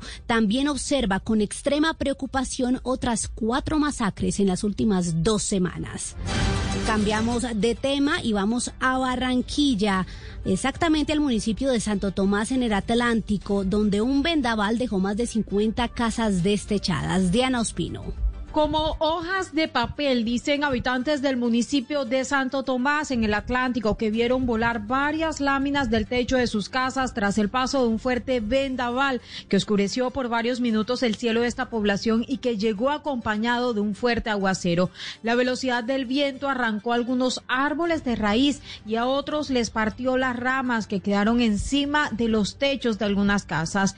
Luis Escorcia, exalcalde del municipio, fue uno de los afectados afectados. El ciudadano afirma que solo en una cuadra del barrio El Carmen de Santo Tomás, más de 10 casas resultaron afectadas. Casas que sí tienen, están bastante afectadas porque tienen prácticamente eh, todo el, aguacero pues se les vino encima de dentro de la vivienda porque voló techos completos. Según el primer censo realizado por la alcaldía, hay más de 50 viviendas afectadas en al menos cinco barrios de este municipio. A esta hora, la Defensa Civil y bomberos, junto a la Secretaría de Gobierno y Planeación, se encuentran realizando el censo de los damnificados, mientras que en otro barrio atienden un incendio en una vivienda que investigan si guarda alguna relación con el paso del vendaval. Diana, gracias. El distrito anunció subsidio para empresas que le den empleo a jóvenes, madres, cabeza de familia y mayores de 50 años. La explicación de ese anuncio de la alcaldesa de Bogotá, José Luis Pertús. María Camila, buenas tardes. La alcaldesa Claudia López anunció que a partir del próximo 15 de septiembre comenzará un plan de subsidio llamado Programa Económico de Empleo de Emergencia para ayudar a las microempresas a que contraten jóvenes, mujeres, cabezas de familia y personas mayores de 50 años. A partir del 15 de septiembre, todas las localidades de Bogotá empezarán con recursos de las alcaldías locales un nuevo programa de apoyo económico de empleo de emergencia. Vamos a subsidiar a las microempresas que contraten jóvenes o contraten personas mayores de 50 o contraten madres cabezas de familia. Les sirve a la microempresa para salir adelante con su negocito y les sirve a las personas que necesitan un empleo. La mandataria explicó que esto hace parte del plan de reactivación económica del distrito una vez se comience a bajar la curva por contagio de coronavirus en la capital. José Luis, gracias. Vamos con noticias internacionales a las 5 de la tarde, 5 minutos. Al menos 46 maestros han fallecido con síntomas relacionados al COVID-19 en Nicaragua. Aún así, no se han suspendido las clases presenciales. Camila Carrillo.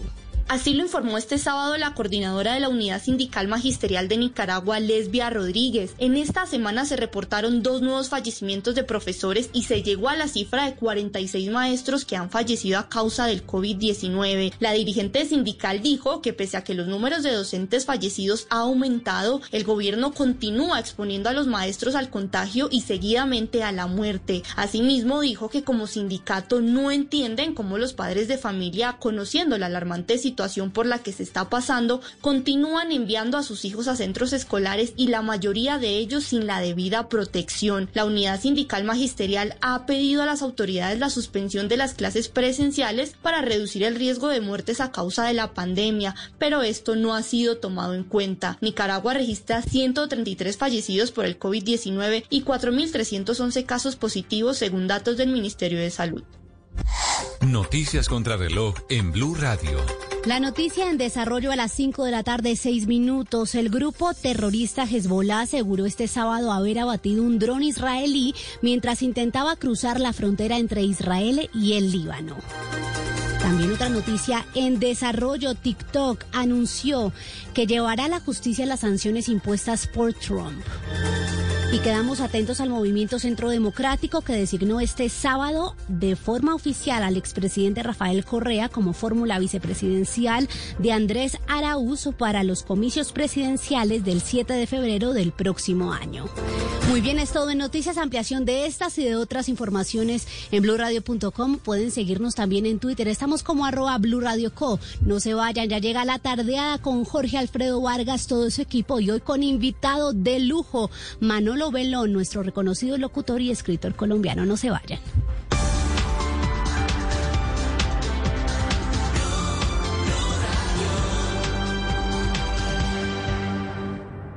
Este domingo, en Sala de Prensa Blue. Lo lindo, lo feo, lo bueno y lo malo de las redes sociales. ¿Por qué se destila tanto odio en ellas? ¿Quién debe regularlo? Hablamos con expertos. La meditación, una disciplina que trae muchos beneficios, sobre todo para sobrellevar estos duros momentos en medio del confinamiento. Y una de las ferias gastronómicas más importantes del país le sale al paso a la pandemia gracias a la virtualidad. Su directora nos hace el balance de la edición número 18 de Alimentarte. Sala de Prensa Blue, este domingo desde las 10 de la mañana. Presenta Juan Roberto Vargas por Blue Radio y bluradio.com. La nueva alternativa. Si es humor, humor. Si cuando tiene que madrugar le da una lidia la berraca levantarse, pero cuando puede dormir hasta tarde se despierta temprano y lleno de energía. Si es opinión, Don Pedro, ¿cómo pretenden reactivar el sector de los bares si no los van a dejar vender licor dentro de ellos? Esta es una sociedad y tenemos que entenderla. Todos nosotros no somos ordenados. Tenemos que llegar a ser ordenados, pero no lo somos. Y en ese proceso me imagino yo que el gobierno prefirió prohibir la venta del alcohol para preve- prevenir una serie de inconvenientes posteriores. Y yo creo que si fue una orden del gobierno, Jorge Alfredo, así no nos guste mucho, pues nos toca en esta vez cumplir. Voz Populi. Cosa que me preocupa, yo, Esteban, es las medidas que, que tomen para los Que le ofrezcan a uno desinfección en las partes nobles, colchón de agua oxigenada, preservativos con sabor a vitamina C. Ahora sí, como dijo Messi en el partido contra el Bayern, no veo la hora que esto se acabe. De lunes a viernes desde las 4 de la tarde. Si es opinión y humor, está en Blue Radio, la nueva alternativa. Hangouts, Zoom, Teams. Ahora está de moda reunirse virtualmente. Pero ¿cómo hace de falta una reunión entre amigos para una buena tardeada? Por eso vamos a reunirnos en Blue Radio para La Tardeada. Una reunión para conversar, compartir y volvernos a encontrar. Aquí comienza La Tardeada con Juana Uribe, Juan Esteban San Pedro, Juan Esteban Costaín, Hernando Paniagua, Dago García y Jorge Alfredo Vargas.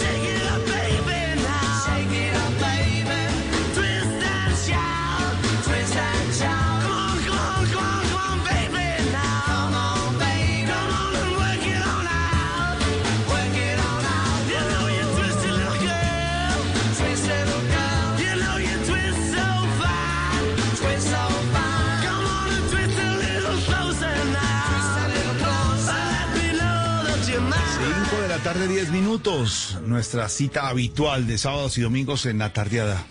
Tardeada es sinónimo de tertulia de amigos. De amigos así, que nos reunimos para hablar, para pasarla bien, para esto que nos ha pasado. Entonces nos encontramos con amigos de ahora y de antes, con los del colegio, los del barrio, los de la universidad, y decimos, ¿qué hubo? ¿Cómo vamos? Bien, y que Zoom, y que tal, y que la otra plataforma, etcétera, y ahí nos vamos encontrando y nos vamos viendo para compartir mientras volvemos a la Ah, bueno, la nueva normalidad, dicen algunos. Bogotá, 16 grados, algo nublada la tarde en Bogotá, mientras en París una noche espectacular con un cielo divino, 22 grados, al igual que 27 grados en Madrid, donde nos escuchan también. Los Ángeles, 35 grados, qué calor, Los Ángeles. Santa Marta, linda y querida, ¿cómo te extrañamos, Santa Marta, 27 grados. En Nueva York, 28 grados. La gente que está en Apoima, en Anapoima, tiempo nublado todavía, Roma despejado el tema con 26 grados, en Medellín nos escuchan con algo de lluvia, 21 grados, Cartagena nubladito, 29 grados, Barranquilla, cielo gris, pero como siempre, la linda Barranquilla, allá al lado del río, 27 grados, en Urrao no sé por qué, Paniagua, pero sigue lloviendo, siempre llueve en Urrao, 17 ¿Pero por qué grados siempre lloviendo. llueve en Urrao? Se, se ¿Cómo- dañó esta cosa, hacemos? no sé.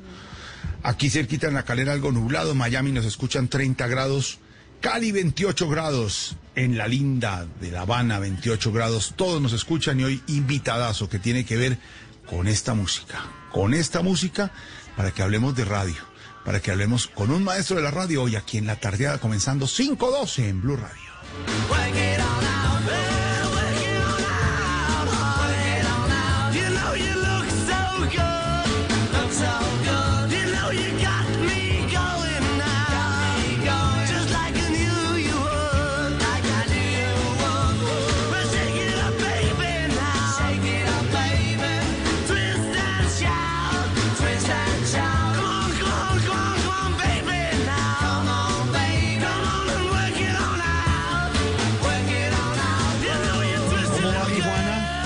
Te fue esta semana? ¿Todo bien? Bien, bien, sí, preparándonos para entrar al colegio de los hijos, o sea que con- tomando impulso, pero todo bien. Todo. Virtualidad andante. Virtualidad, trabajo, andante. sí. Sí, claro. gracias. ¿Cómo le fue en la reunión, don Dago García, hace ocho días? Porque eso de capar, de capar tardía es tenaz, porque eso, Paniagua puso música de Marc Anthony y todo, que usted no estaba y eso cogió, empezó a montársela como cuando el, cuando el, del colegio no va, entonces se, va- se la montaron. Sí, lo supe y dudé mucho en regresar. Terminé muy ofendido, No. pero, pero, pero bueno, de todas formas eh, son tiempos de perdón y olvido, entonces nada. eh, pero eso sí, no los vuelvo a dejar solos porque hacen cualquier cosa con el Así. programa. Yo, yo, yo alcancé a poner la tuna, pero no, que no, que la cosa. Todo el mundo hizo lo que quiso. Sí, y le quiero pedir un favor, eh, José Alfredo. Bandereta de regalo, pero no ¿Con, con capa o sin capa? Con cintas. Y, y- y Jorge Alfredo le quiero, Jorge Alfredo le quiero pedir un favor a ver si en, en la mención que hace a los climas de las diferentes regiones del país me puede incluir al Cocuy Boyacá. El Cocuy Boyacá ya, ya la buscamos. Eh, también tenemos oyentes en el Cocuy Boyacá. Eh, primos lejanos de Dago, ta- Paniagua, pero hay que nombrar el Cocuy. Ya vamos a buscar la temperatura. Claro. A mi- a mi primo Pepe Urrea. Popayán. Popayán también. Ah, Pop- hablando de Popayán. no sé, no sé, Costaín, qué reporte tenga a esta hora usted de la temperatura en, eh, en la linda Popayán, en la Ciudad Blanca. ¿Qué reporte Pues eh, con las buenas tardes no tengo reporte de temperatura, sino de oyentes. Ah, a ver, vamos a ver. ¿Qué tenemos? Al doctor Julio Fernando Rivera, Sí, eh, que se, se inscribe hoy a esta nómina selecta de oyentes de la tardeada. Un gran abogado, prestigiosísimo profesor. Ah, espere a ver qué más, qué otra información tengo de él aquí. Tías, tías, primas lejanas, eh, no sé. No, además, hoy vuelve, novias. a- a- adem- además hoy vuelve a ser programa de- del amigo Costaín, ¿no? Claro. como fue el de la literatura, hoy que tenemos a, a- a este invitado, yo creo que se van a dar banquete con, con el amigo Costaín hablando de los virus. A esta hora, claro. Invitado de lujo, saludando a Costaín desde Popayán. 15 oyentes a esta hora. Saludamos a todas las regiones de Colombia con todo el cariño que nos escuchan. Recuerden, no podemos pasar de 16 oyentes. No pasen la voz. Em, ¿Y sabe qué me gusta, Paniagua? Que, que Costaín siempre saluda. El- el- su sueño siempre fue saludar radio con las buenas tardes. Con las buenas tardes. Sí, siempre saluda sí. Con las buenas tardes. Como se hace en la radio. Y para hablar con alguien de radio que nos puede enseñar de radio, em, de hacer radio y de la buena y de la musical, y yo creo que uno de los decanos de la radio eh, y de los grandes amigos y maestros mm, es el invitado que nos acompaña hoy en la tardeada, en la tertulia de hoy, porque no me lo imagino cómo hubiera sido veterinario eh, Paniagua. Le dio por estudiar veterinaria cuando se graduó del colegio.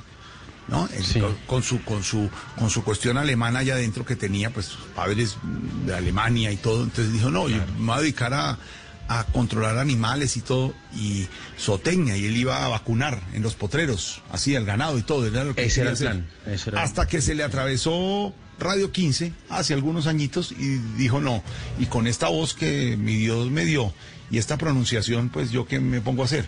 Pues en vez de vacunar ganado, me pongo a hacer radio." Fue lo que decidió nuestro compañero hoy de tertulia, que es don Manolo Belón. Un abrazo, Manolo, qué delicia estar contigo haciendo radio en vivo, como debe ser la radio aquí en la tardeada. Manolo, bienvenido. Sí, oye, Jorge Alfredo, muchas gracias. Sí, totalmente. eh, no hay nada mejor que hacer radio y, y tardear así. Claro está que yo, yo sí les recomiendo cuando invitan, ¿no? Manden de una vez el menú, pues, que es lo que uno tiene que tener aquí, porque... Sí. ¿Qué le, qué le gusta tomar, Manolito? Si toma una noche alguna cosita, ¿qué le gusta? A veces, a veces me tomo una cerveza, a veces me tomo un roncito. Yo, yo soy bastante ronero. Juan Esteban, ¿qué hay? Porque ahí lo veo por fin. ¿Qué dice, maestro? Pues aquí, adiós, gracias, todo muy bien. ¿Una cervecita buena o un, eh, o un buen ron? La cerveza por, por, por, por esa, o ese origen alemán allá del padre y del abuelo. Hombre, sí, pero, pero, ¿sabes, eh, Jorge Alfredo? Mis papás eran completamente abstemios. Ajá. jamás, puede ser. Jamás vi que tomaran un sorbo de, de un trago. Papá iba a cócteles, cogía el vaso de whisky y se paseaba con él toda la noche. y lo devolvía tal cual se lo habían servido. ¿Y tu papá Nunca qué hacía, Manolo? gota de alcohol. ¿Qué hacía, qué hacía, qué hacía el papá Belón? ¿Qué hacía? Mm, papá era un matemático, pero él aquí cumplió, eh, fungió como periodista y como profesor. Papá fue el primer corresponsal que tuvo la Reuters en Colombia cuando la Reuters era la inglesa, ¿no? Por favor. Y de noticias. sirvió a varios, eh, y sirvió a varios, para que vean. Se sirve la primera cerveza de la tarde. Salud, Manolo, salud. Salud. A los oyentes nos estamos viendo nosotros en Zoom internamente, entonces les compartimos un deliciosa sorbo de cerveza fría de Manolo a esta hora desde su casa. Como invitado, salud, Manolo. Y entonces hacía de Entonces- corresponsal de los Reuters. Sí, de Reuters y de varias agencias de noticias de Alemania y de Estados Unidos. Ah, ok. Entonces eran las funciones de papá. Y Pero de mamá, profesión era matemático. matemático. ¿Y él llegó de Alemania? ¿Llegó de Alemania? Sí, sí. Manolo. Él llegó en la- de Alemania en el 38, En el, ¿Y de qué parte de Alemania, Manolo? de Stuttgart. Ah, Eso es, eso es Muy Ale- bien. Alemania pura. Y él Alemania llega- pura. Manolo, a, a- a su trabajo como corresponsal, ¿llega enviado para eso o es una cosa que aparece No, a ver, después? mm, realmente la historia es un poquito más dramática. Ya veo que Juan Esteban también ya se le apuntó por fin al, al tema, pero bueno. Eh, no, pero mira. Hernando, eh, eh, papá eh, llegó a Colombia porque mi mamá ya había llegado. Mamá eh, es o era prima del personaje que contrató el gobierno colombiano para fundar el Instituto Agustín Codazzi. Solo fundó mi, entre comillas, tío, el doctor Mendershausen, y cuando las cosas se pusieron feas eh, a mediados de los años 30 en Alemania, eh, él le dijo a mi mamá, véngase para acá. Y mamá se voló por Suiza, por Italia, llegó a Barranquilla, subió por el río Magdalena y después de Onda Bogotá. Papá eh, era un activista anti-Hitler y a papá lo apresaron.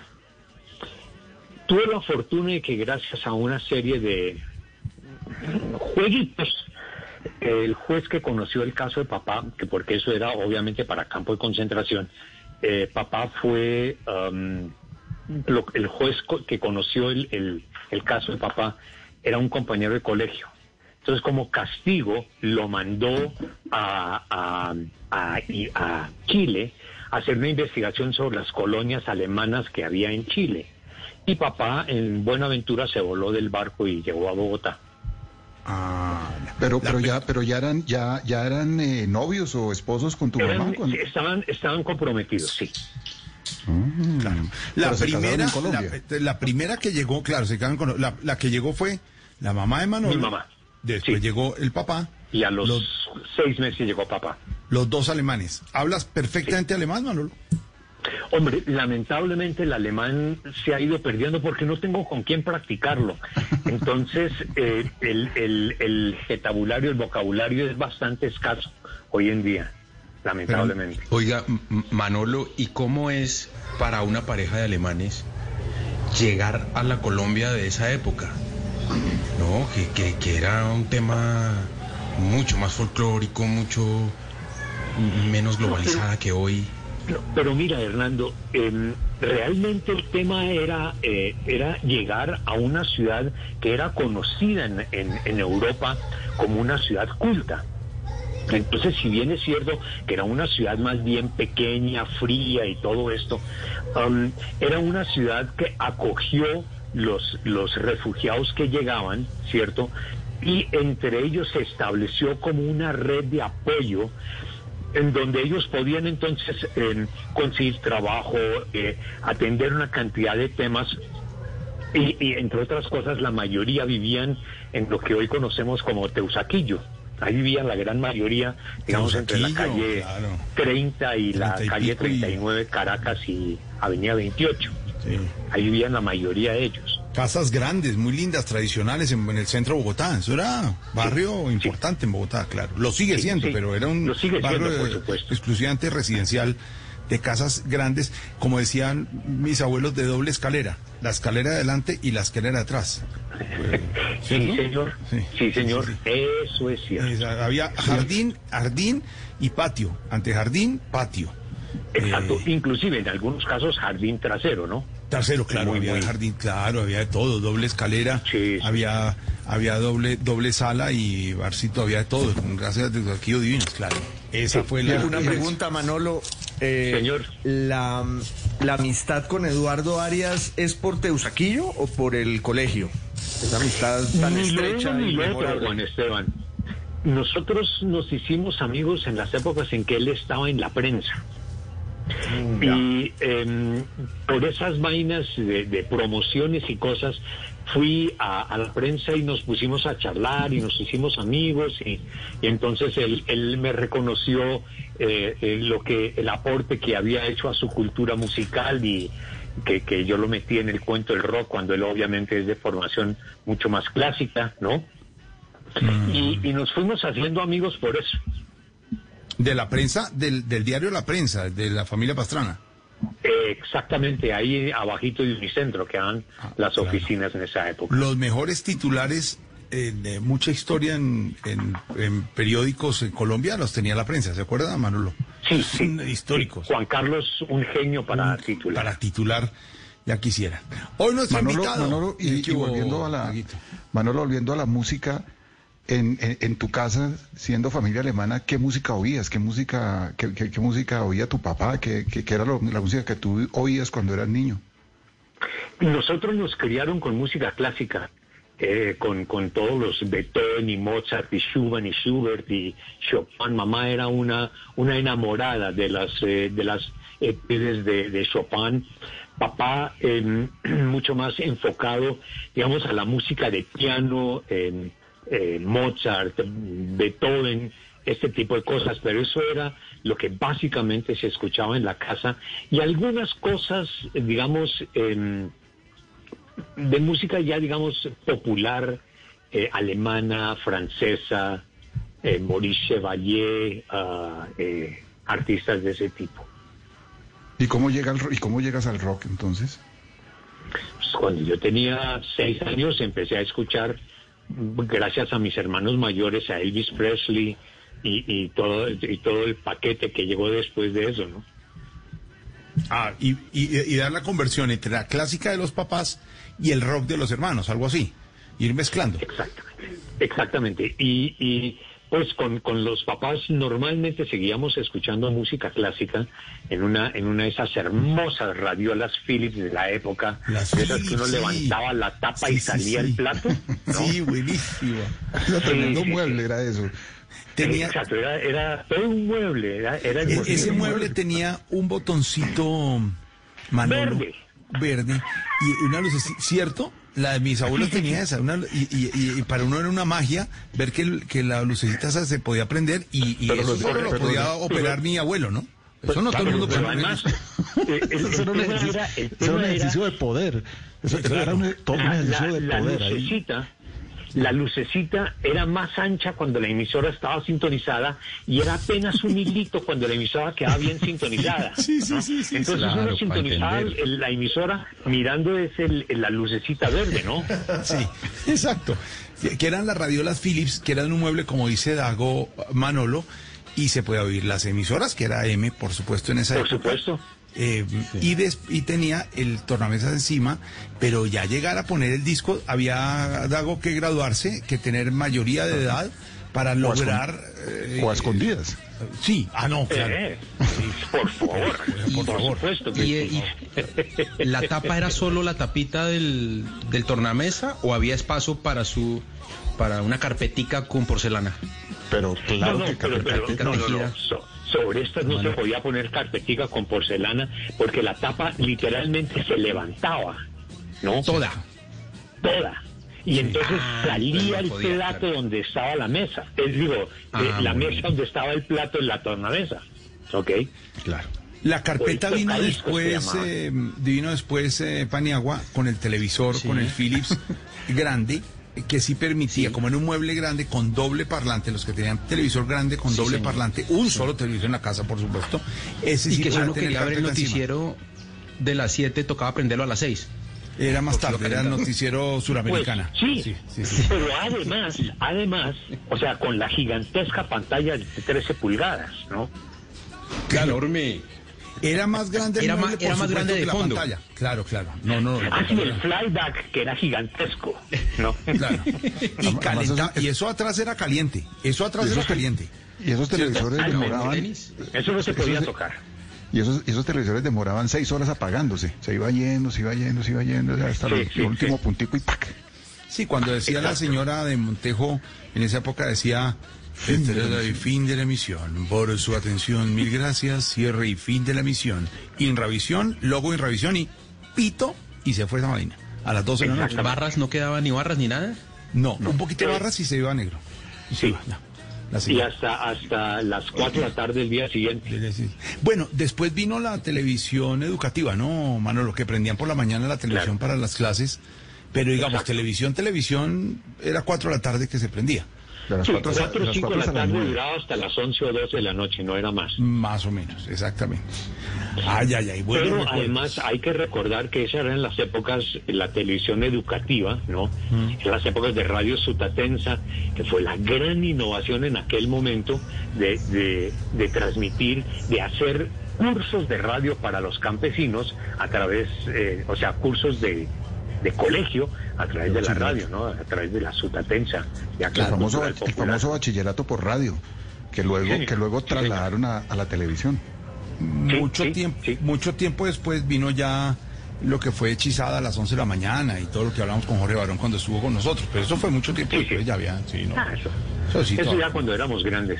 Sí, cuando éramos Bueno. Buenos recuerdos, buena, buena, buen tema que tenemos con Manolo. Vamos a hacer, Manolo, un eh, break aquí en, eh, en esta tertulia de amigos, porque ya está don Wilson Vaquero, lo vemos desde la cabina central de Blue Radio, eh, para hablar Sí, de sí. reporte y de noticias un momentico, Pani, y volvemos en segundos, porque lo que tenemos es historia. Pero que Manolo nos diga con qué volvemos. Sí, ¿Qué- que nos diga, ¿Qué, sí, hace? sí. ¿Qué pone Manolo Sí, cuando va en un trancón? sí. ¿Qué, Porque qué música? Que- Sí, Pues ya como todo no el tengo mundo dice, no. trancones porque todo lo hago a pie, entonces ya no hay problema. Pero Entonces, ¿qué- ¿qué pone el sábado a las 5 la, el sábado a las cinco y media de la tarde? Sábado ¿qué 5 pone? de la tarde. ¿Qué música pondría hoy Manolo desde su estudio con esa cerveza que está tomando? ¿Sabe qué? Yo pondría una canción de Fleetwood Mac que se llama Don't Stop. Diego, ahí te dejo la tarea. Perfecto. Ahí está, listo. Ahí está Diego. Volvemos con esa música. Estamos con el grande de la radio, Manolo Belón. Hoy una tardeada deliciosa con Juana Uribe, con Juan Esteban Constaín, con Hernando Paniagua, con Dago García, que ha vuelto después de un día de no estar en la clase. Y en segundo regresamos 5.31 aquí a la Con el eterno y siempre joven Manolo Belón. Manolo Belón, que va a poner hoy la música aquí en la tardeada y vamos a hablar. Salud, Manolo. Un sorbo. A tu salud. Salud.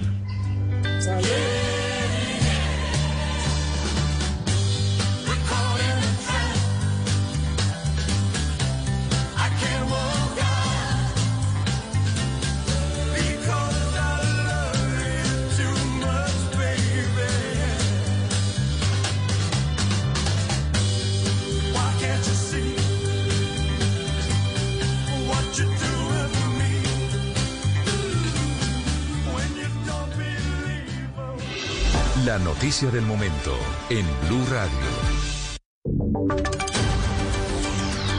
5 de la tarde, 32 minutos. Un espacio en esta tardeada para la información también. Y a esta hora saludamos a Wilson Vaquero, que es el jefe de reacción de Blue Radio, de turno este fin de semana, trabajando mucho para los oyentes y contándonos información a esta hora, don Wilson, con reporte de COVID-19. Lo escuchamos, don Wilson. Un abrazo.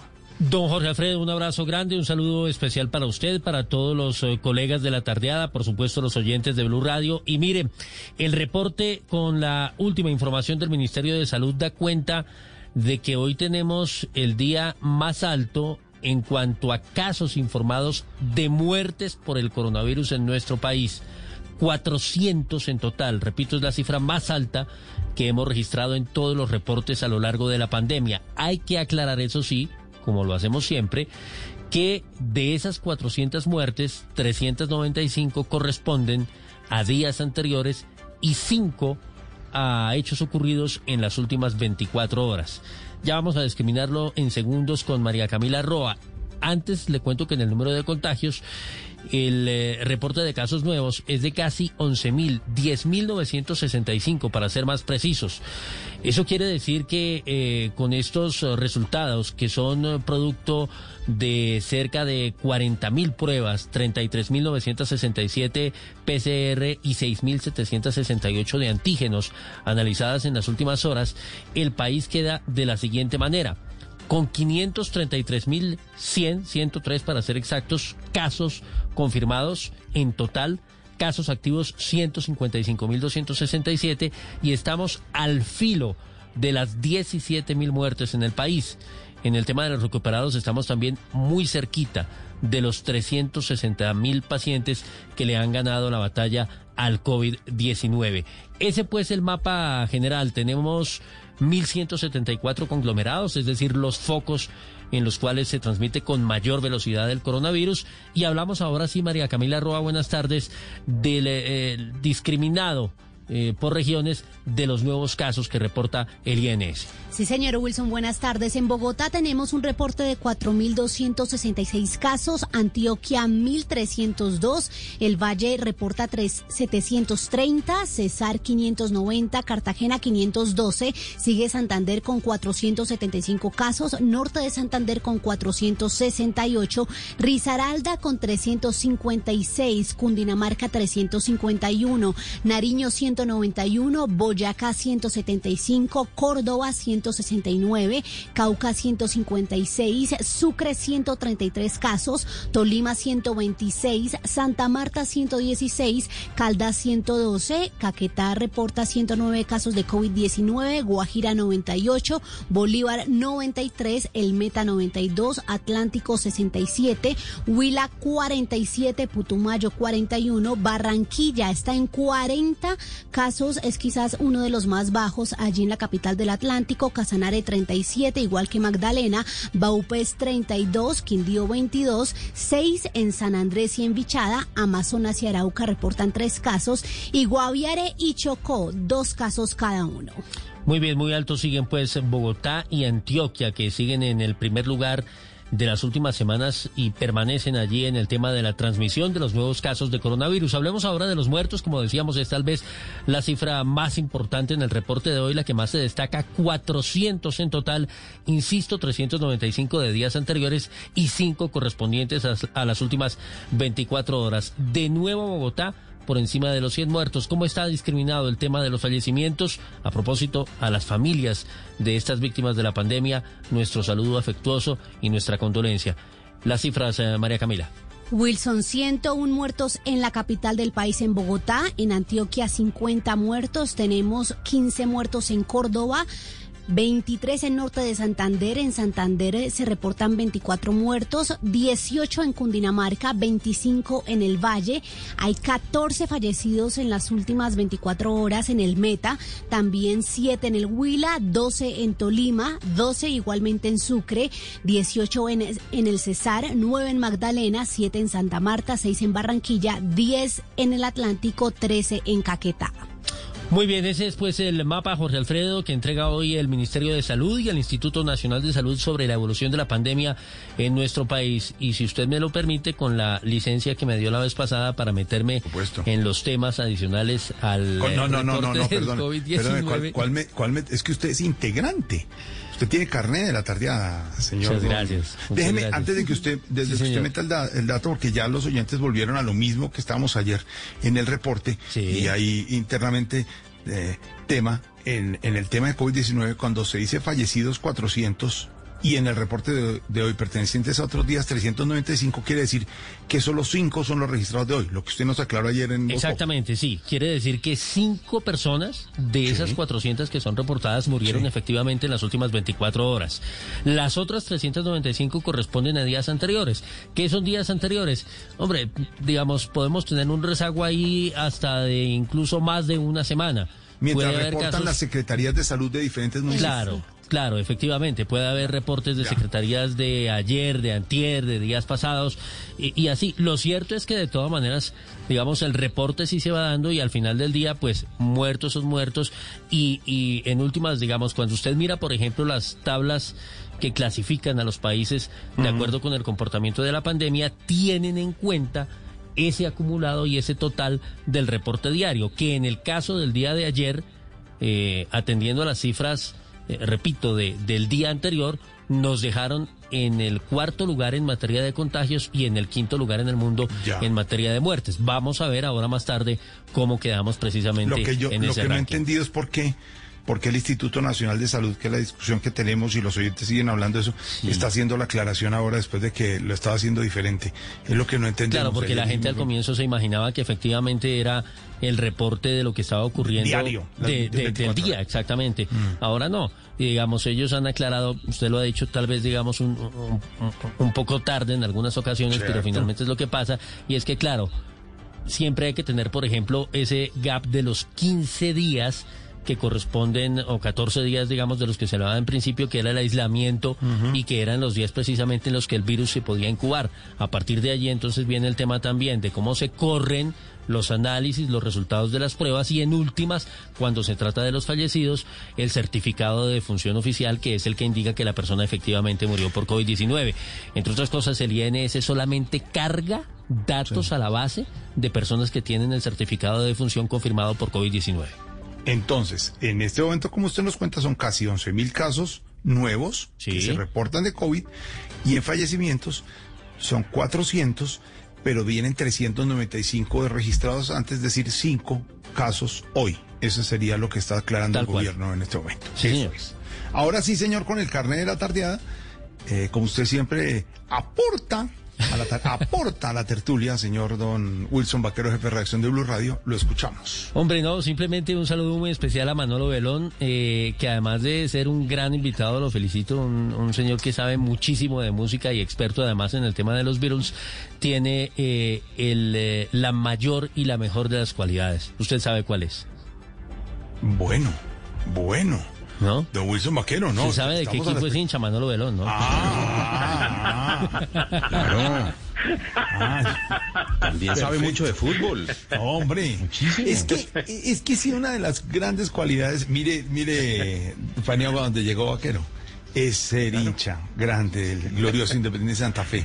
Con él, Que hoy ganamos con, por con penales, ¿no? Wilson, con Hernando Paniagua, claro que nos encontramos en el estadio, porque el estadio es rojo. No, no me imagino, Sí. Wilson, no sabemos si el estadio puede ser de otro color. No, no, no. No, No, por lo menos no queda bien, ¿no? No queda bien. De pronto bonito. amarillos invitamos a la selección, pero no, Sí, sí, sí, no existe otra posibilidad. Otro admirado santafereño lo saluda hasta ahora, Manolo, desde la cabina de Blue Radio. Sí, eso estoy viendo, Wilson. Me alegra mucho verte. Tiempo, o sea, que no nos veíamos, ¿no? Sí, señora, Sierra Chico, qué gusto, Manolo, un abrazo. Igualmente, a vernos en el estadio un día. Exactamente. Esperemos que sea pronto, muy bien. Nosotros los sufridos, pero complacientes y de corazón, hinchas rojos aquí reunidos hasta ahora con el gran invitado de la tardeada, Manolo Belón. Estamos en la tardeada.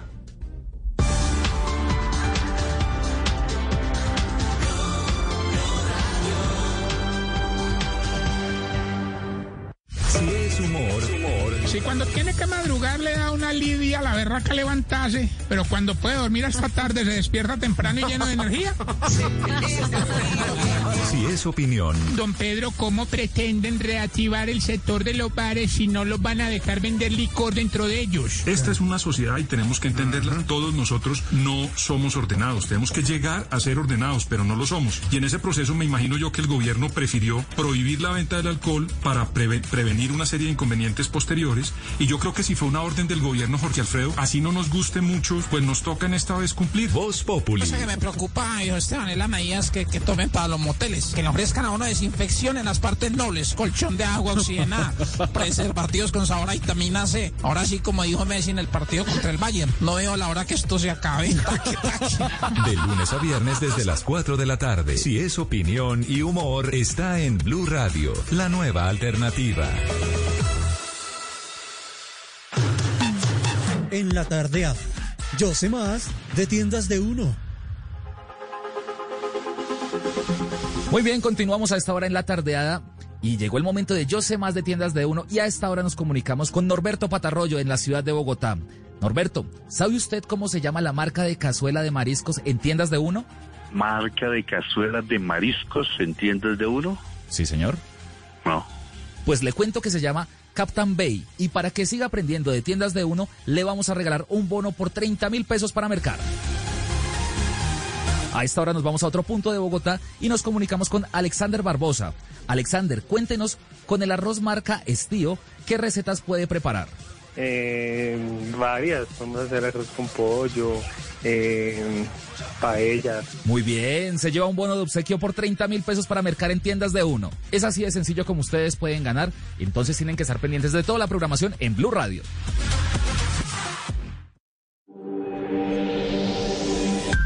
Nada es para siempre. El hielo se derrite, el sol se esconde, las semillas se las lleva el viento, los amores se acaban, las personas cambian.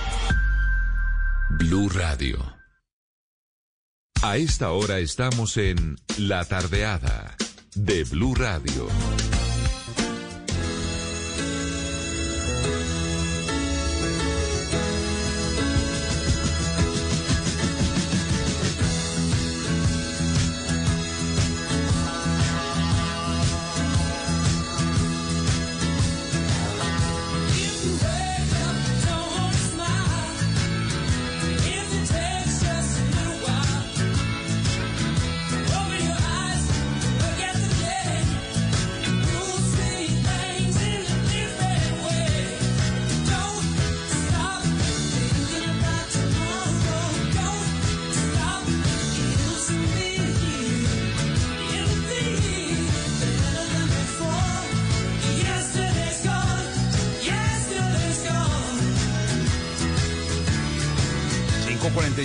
Sí señor. Las tiendas de uno, señor eh, Juan Esteban Costaín, están con nosotros.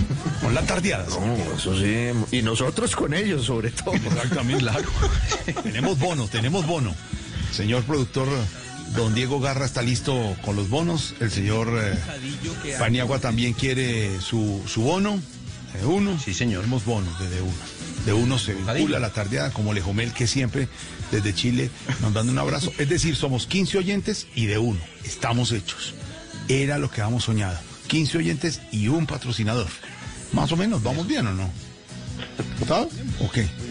Bueno, entonces, esta, esta es la canción de, de- de Manolo, la canción de sábado. Ah, pero entonces súbale, súbale y que el que entre, que el que entre al aire sea Manolo Velón. Súbale, súbale, señor, súbale.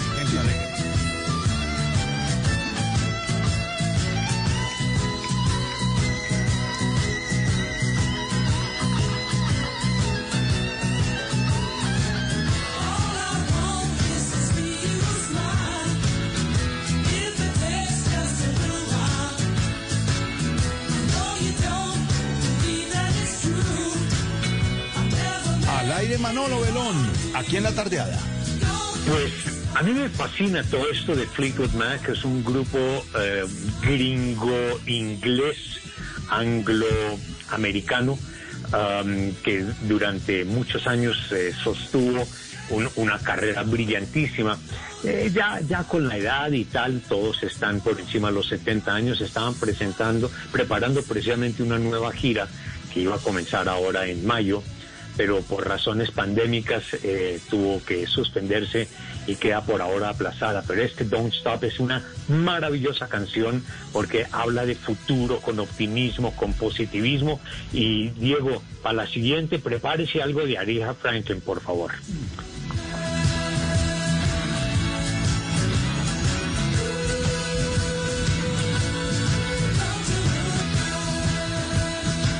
¿Qué opina, señor Constaín? ¿Qué opina, señor? Es nuestro compañero No, de pues es que con este contertulio nos da siempre en la vena del gusto. Además que yo tengo una deliciosa sobredosis de Manolo porque lo sigo en los especiales que hace los fines de semana en su Facebook Live con la muchas monita. Eh, son u- eh, una es como una hora eh, prodigiosa en la que nos va contando historias, eh, van programando música y se crea una comunidad magnífica. Entonces tenerlo ahora por la tarde es como duplicar la felicidad de esta mañana. Muchas gracias, Juan Esteban, muchas gracias. Rico saber que estás conectado con, con nosotros por las mañanas. Son, pero, pero un momento, ¿cómo así que Manolo Belón, que quería ser veterinario, termina siendo el hombre de la música y de la radio en Colombia? ¿Por qué no la veterinaria, Manolo? Hombre, a ver, ¿en qué consiste el éxito de una persona? Cuando uno tiene una vocación, ¿cierto? La hace con pasión y tiene fe en lo que está haciendo. Pues yo puedo haber tenido la vocación, pero no tenía la pasión para ser veterinario. Esa es la gran verdad. Y uno tiene que hacer las cosas que lo apasionan a uno. Y esto de la música, esto de la radio es algo que uno lleva como en las venas y es algo que eh, alguna vez, alguna vez hablando con alguien, el, el tema es que nosotros somos animales de radio. Es eso. ¿Y a quién oías tú cuando, cuando, cuando eras niño? ¿Cuáles eran como tus referentes en la radio, Manolo? Carlos Pinzón era, era como uno de los, de los que me inspiró.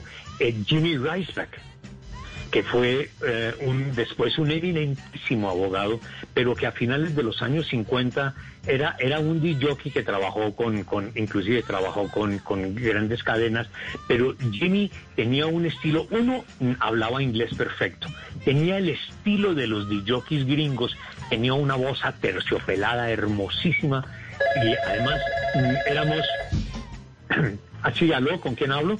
Entonces resulta que, podíamos, teníamos la oportunidad, yo tuve la oportunidad de conocerlo porque mis papás y los papás de él eran, eran amigos y nos hicimos amigos, ¿no? Hasta que murió pues hace, creo que son ahora tres años.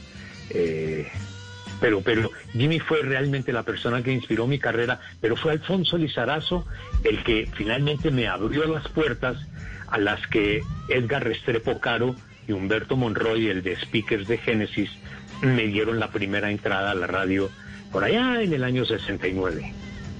Buen año, dicen. por Y esa primera, primera entrada, Manolo, ¿a dónde fue? ¿Qué hacía? ¿Cuál, cuál fue esa, esa primera vez que tocó hacer? Lo que pasó fue esto. Edgar Restrepo Caro, que era DJ de, de Radio 15, en algún momento eh, pronunció mal el título de una canción en inglés y además lo tradujo mal. O sea, pecado capital, ¿cierto? Entonces, mm, entonces él- lo fui, lo busqué y le dije ah, que él había hecho eso mal, ¿no? Entonces, él muy generosamente me dijo, mire, yo mañana voy a, a grabar mis programas porque él no me acompaña y me corrige al aire. Entonces teníamos cita a las nueve de la mañana y por favor, o sea, con esta sangre que tengo adentro, faltando 10 para las nueve de la mañana estaba ahí. ¿no? Alemán. Él llegó faltando 20 para las 10. ¿ok? Y yo no me moví ahí de la calle 40, y, eh, calle 19, 848. Entramos al estudio y, y me presentó como la persona que, que quería hacer un comentario, una corrección sobre algo que había dicho. Y me paré frente al micrófono y empecé a, a, a explicar lo que, lo que había dicho mal y me enamoré. O sea, me enamoré de ese aparatico que todos tenemos ahí delante, el micrófono. Fue ahí, ese fue el, el clic del amor. Sí, sí. Y eso fue agosto de 1969. No. 50 y... Mejor dicho, no contemos los años. 50 años. 51. Redondeemos, ¿Cuál es el 51 problema? años. 51 Eso no años. tiene misterio. Exactamente. ¿Y, y habían emisoras de, de música anglo en ese momento en, en, en Sí, Bogotá? claro. Radio 15 pasaba dos en inglés por una en español. Por favor. ¿No? Entonces, ¿qué, mu- qué música, qué música en esa época, Manolo?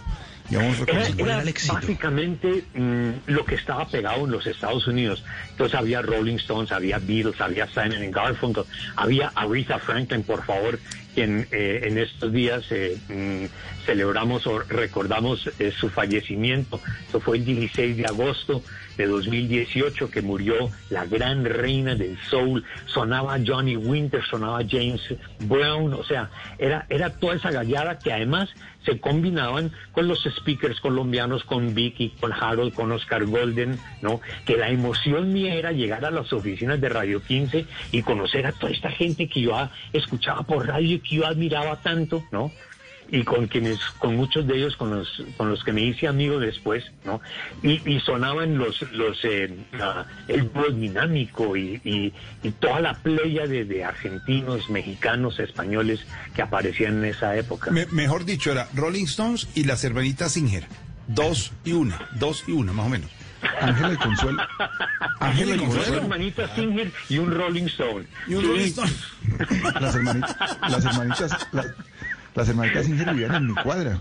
¿Ah, sí? Ángela y Consuelo Talero, claro. Eso era el orgullo del barrio de San Miguel, las hermanitas. Eso es Singer. más importante que haberle comprado un carro a los hermanos Monroy bastante, ¿eh? Las hermanitas Singer.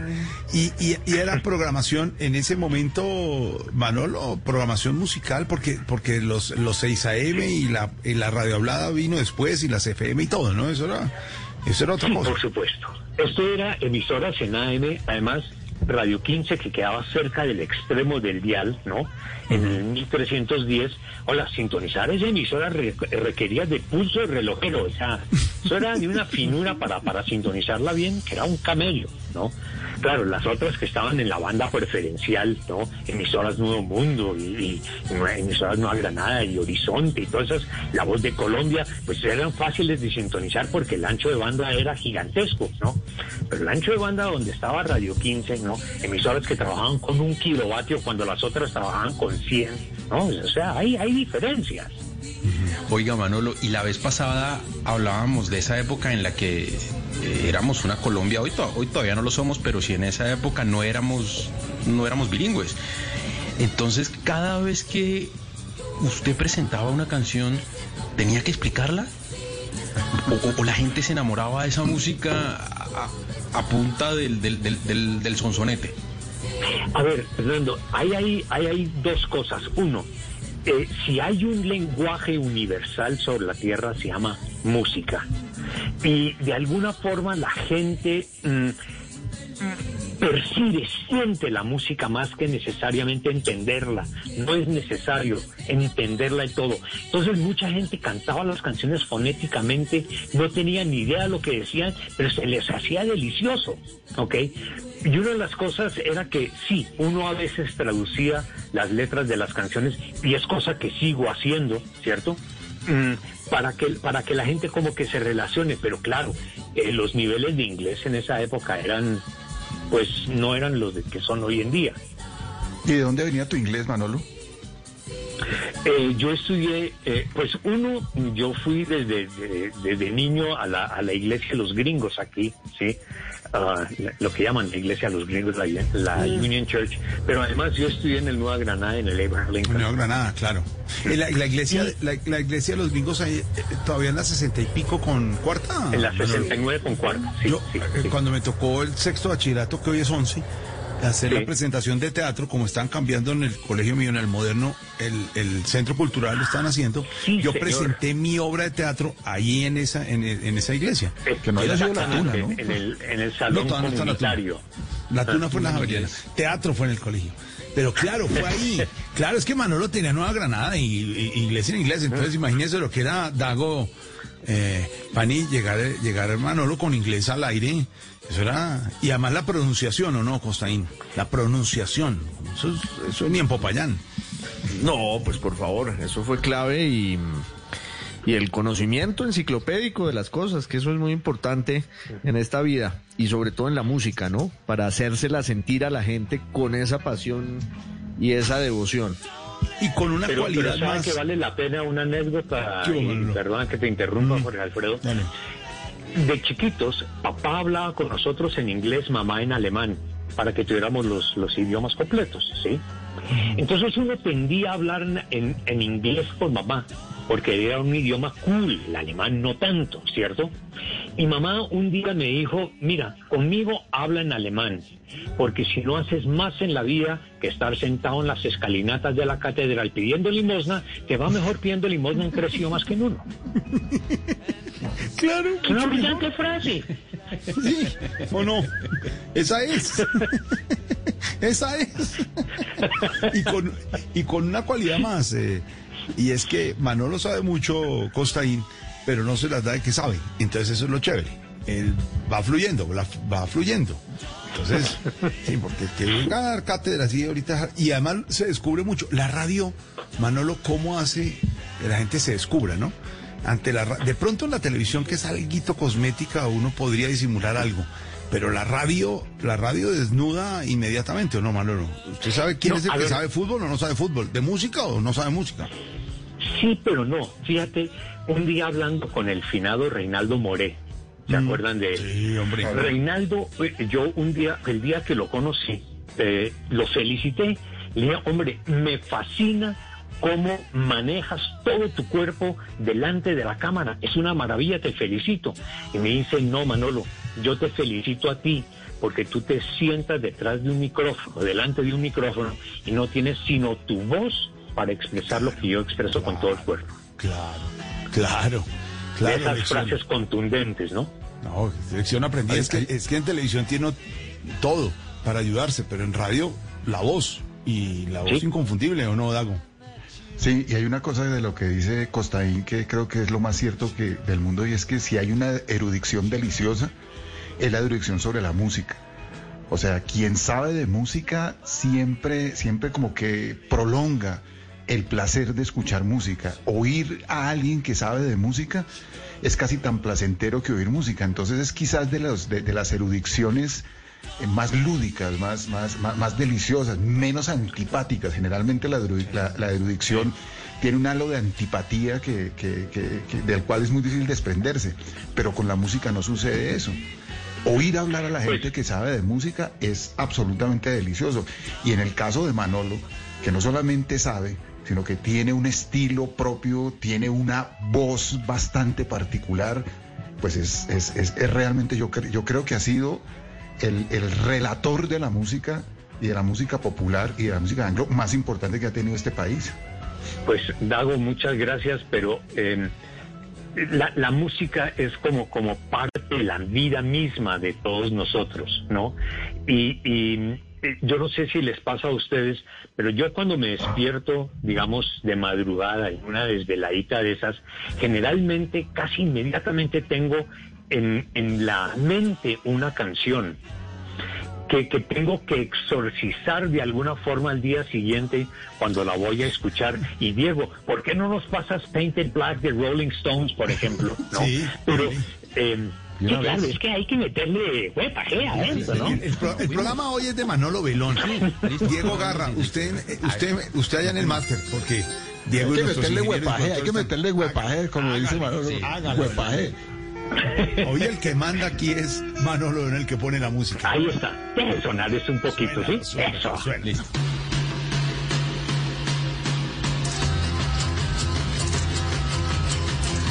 Eso, Dago, dale a la batería.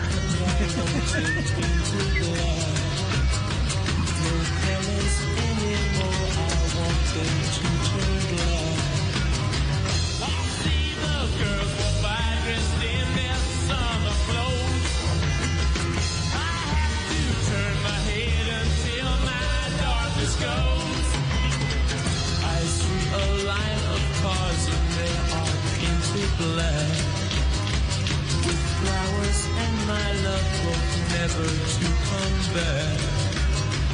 I see people turn their heads and quickly look away. Like a newborn baby, it just happens every day. I look inside myself and see my heart is black. I see my red Manolo, buena música para irnos al corte con de uno y con el libro, las noticias y volver, ¿o no? Buena música. A esta Sí, nuestro en- bono, ¿no? Sí, nuestro bono. Buena música. Vamos a hablar de, de música, de historia, de conversar en esta tardeada, en esta tertulia de amigos. Hoy con Manolo Verón. Como dice Constaín, una delicia hablar con Manolo. Y además, eh, ¿sabe qué me pasa, Constaín? Cuando habla uno con Manolo y mucho más al aire, me, me estoy oyendo así. Estoy hablando como así, porque a él se le oye perfecto, ¿no? Entonces, No, y uno hable- empieza a creer que sabe inglés. No, no tiene ni idea de nada. No, no tenemos ni idea. A ver, Paniagua, hable, hable ahí, hable. No, no me da, no, estoy hablando como un pajarito. No, por eso, exactamente. Porque, porque está ahí Manolo, claro. No, por eso, exactamente. Vamos, En segundo- ¿con qué vamos a volver? Anímate, ¿Con qué anímate. vamos a volver? ¿Con qué vamos a volver para que Dieguito Garra se aliste? Regresemos con Eric Clapton y Laila. Y Laila. Listo. Lo tenemos. Uno dice Eric. Eric. ¿Y cómo se Eric. cómo Sí. Eric. ¿Cómo uno, diría uno Dago? dice ¿Cómo Clapton. ¿Cómo Uno dice? Clapton. Eh, sí, viene Eric Sí, Clapton. pero- Sí, Eric Clapton. de que no lo confunda con Claxon, todo está muy bien.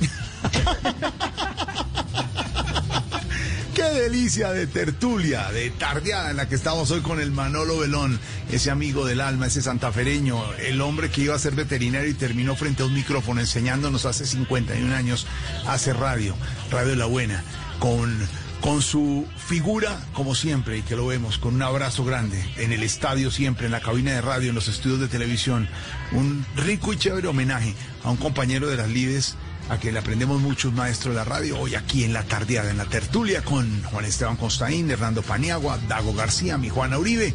Regresamos después de D1, que está con nosotros, saludando a los oyentes con la buena música.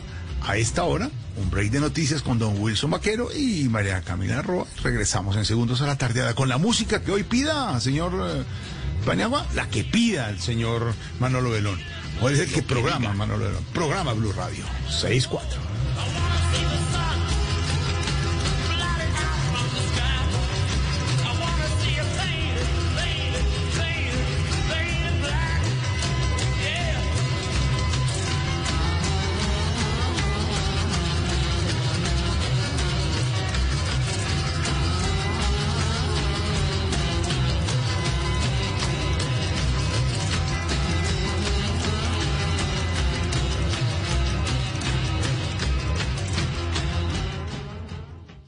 Ya regresamos a La Tardeada de Blue Radio.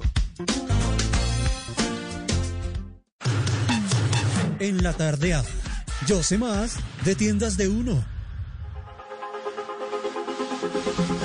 Y seguimos en la tardeada y llegó el momento de Yo sé más de tiendas de uno. Y a esta hora nos comunicamos con Maricel Vargas en la ciudad de Bogotá.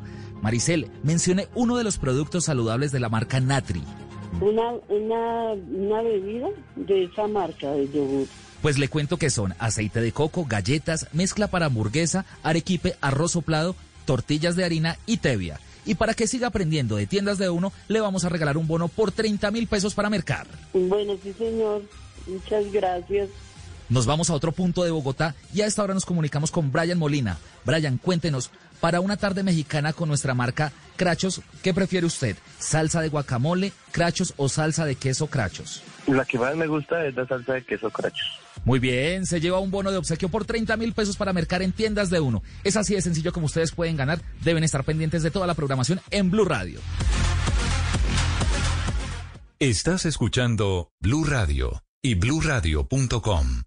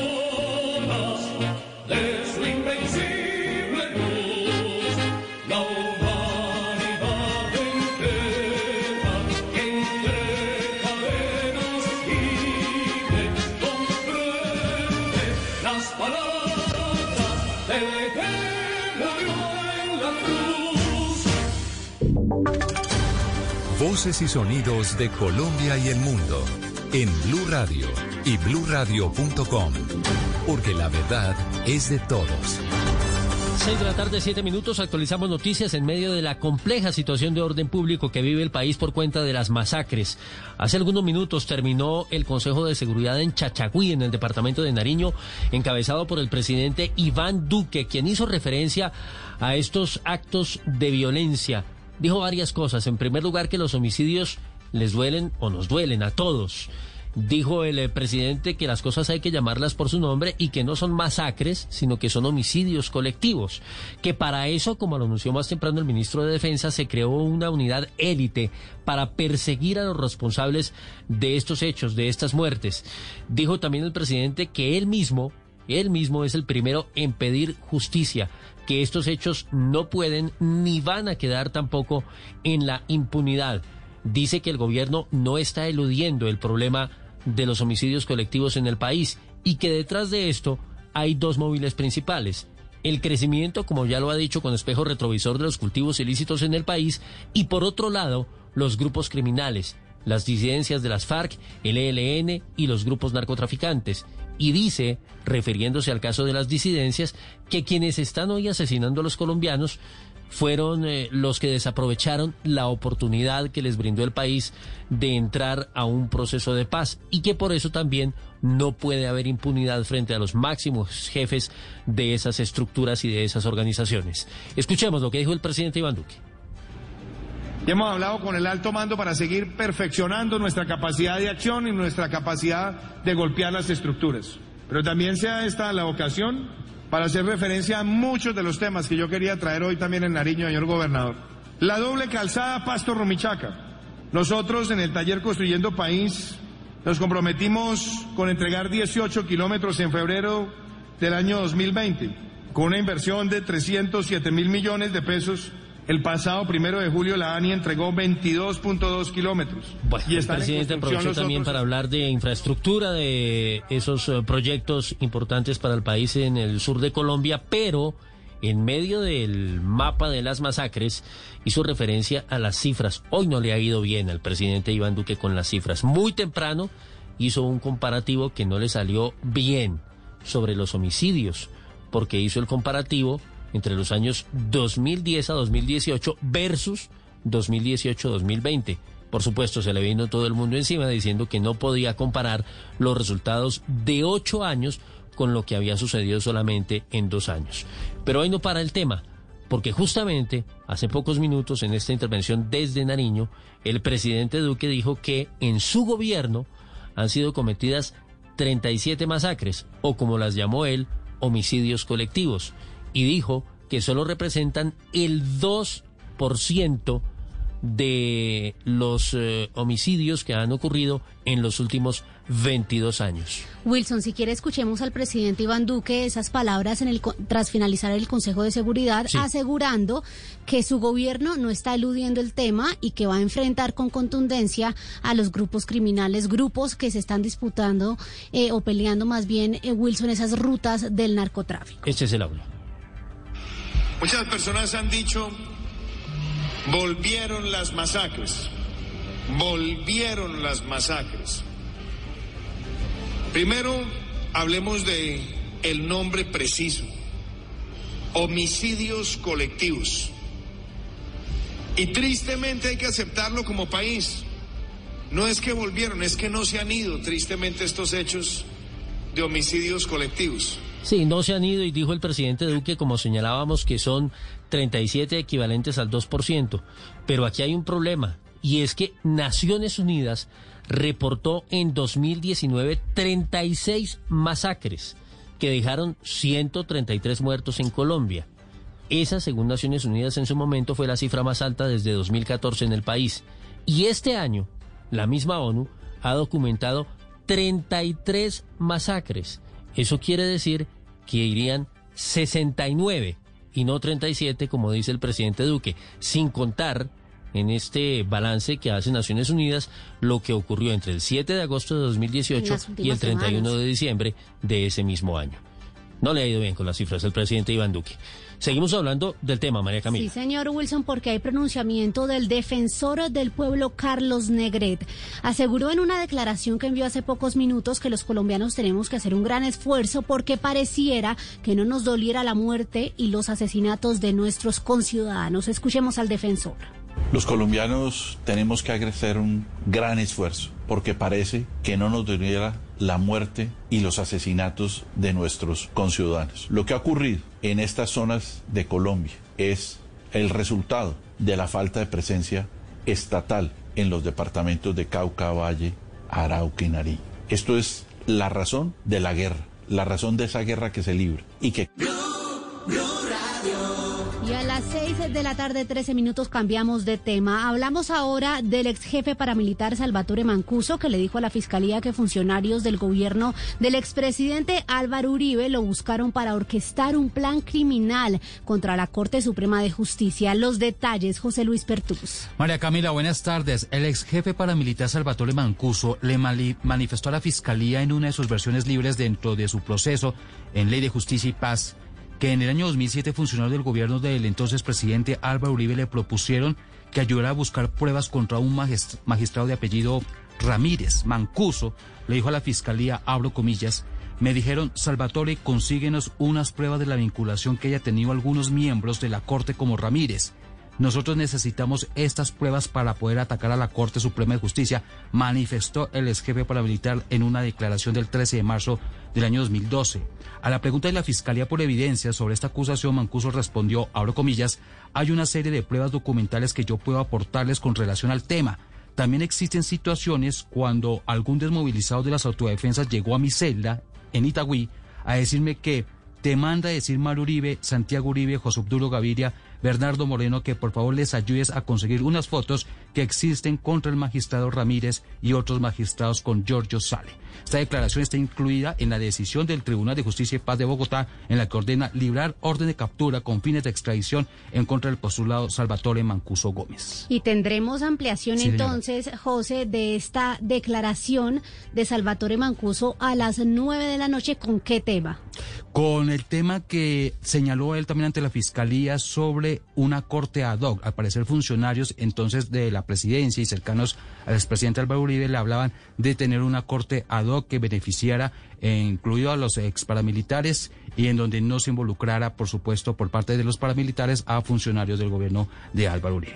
Muy bien, José, información importante que estaremos ampliando. A las 6:15 minutos hablamos de noticias internacionales. Les contamos que Brasil registró en las últimas 24 horas 892 nuevas muertes de COVID-19, con lo que el número de fallecidos superó los 114 mil.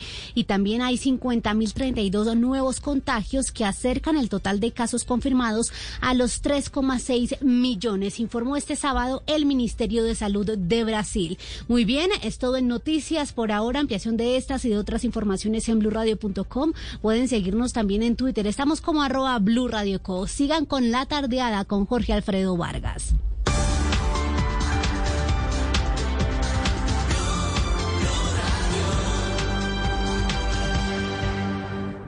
Ahora en Blue Radio, los foros virtuales Blue 4.0. Conéctese con nuestros canales digitales. No se pierda este lunes 24 de agosto a las 11 de la mañana una conversación entre la ministra de las TIC, Karen Abudine, el CEO de Olimpia IT, Daniel Medina, y el gerente de factura electrónica de la DIAN, Mario Márquez, sobre transformación digital de las pymes en tiempos de pandemia. Foros Blue 4.0. Conversaciones que transforman a Colombia. A esta hora estamos en La Tardeada de Blue Radio.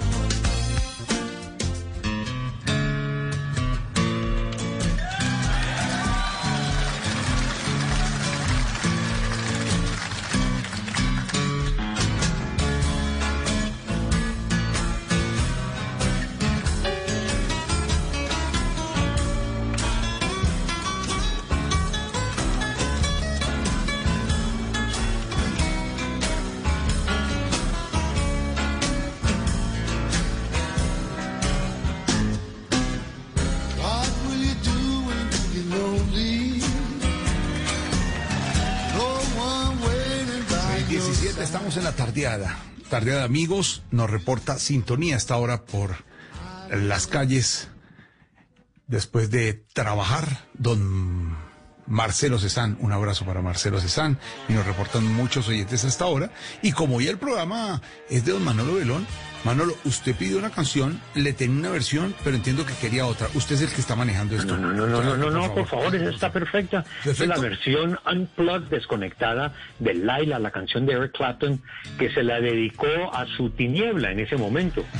Lo que pasa es que como no podía dedicársela a Patty, que es como se llama la esposa de George Harrison en ese momento, lo disimuló con Laila, pero Laila es Patty, ¿no? O sea... Ah, ya.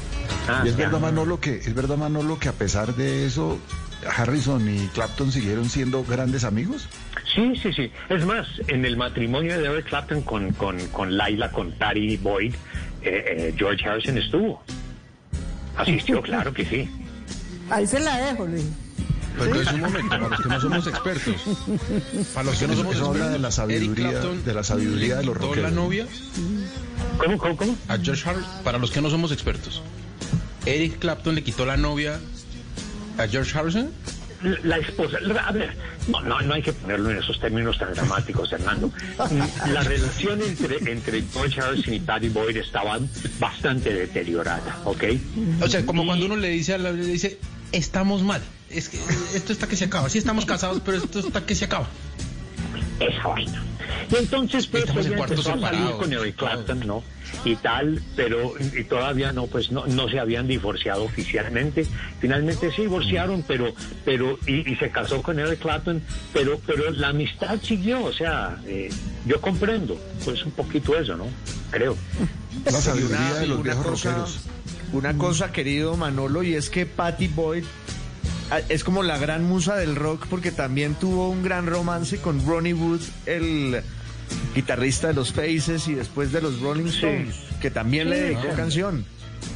Quedamos en que es la gran musa. Eh, digamos que, que, que músicos que, que comparten mujeres, una vaina de esas, ¿no?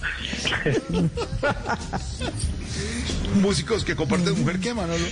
Pues es que, por ejemplo, Anita Pallenberg, que era una modelo, o es una modelo eh, eh, italiana de origen alemán, ¿cierto?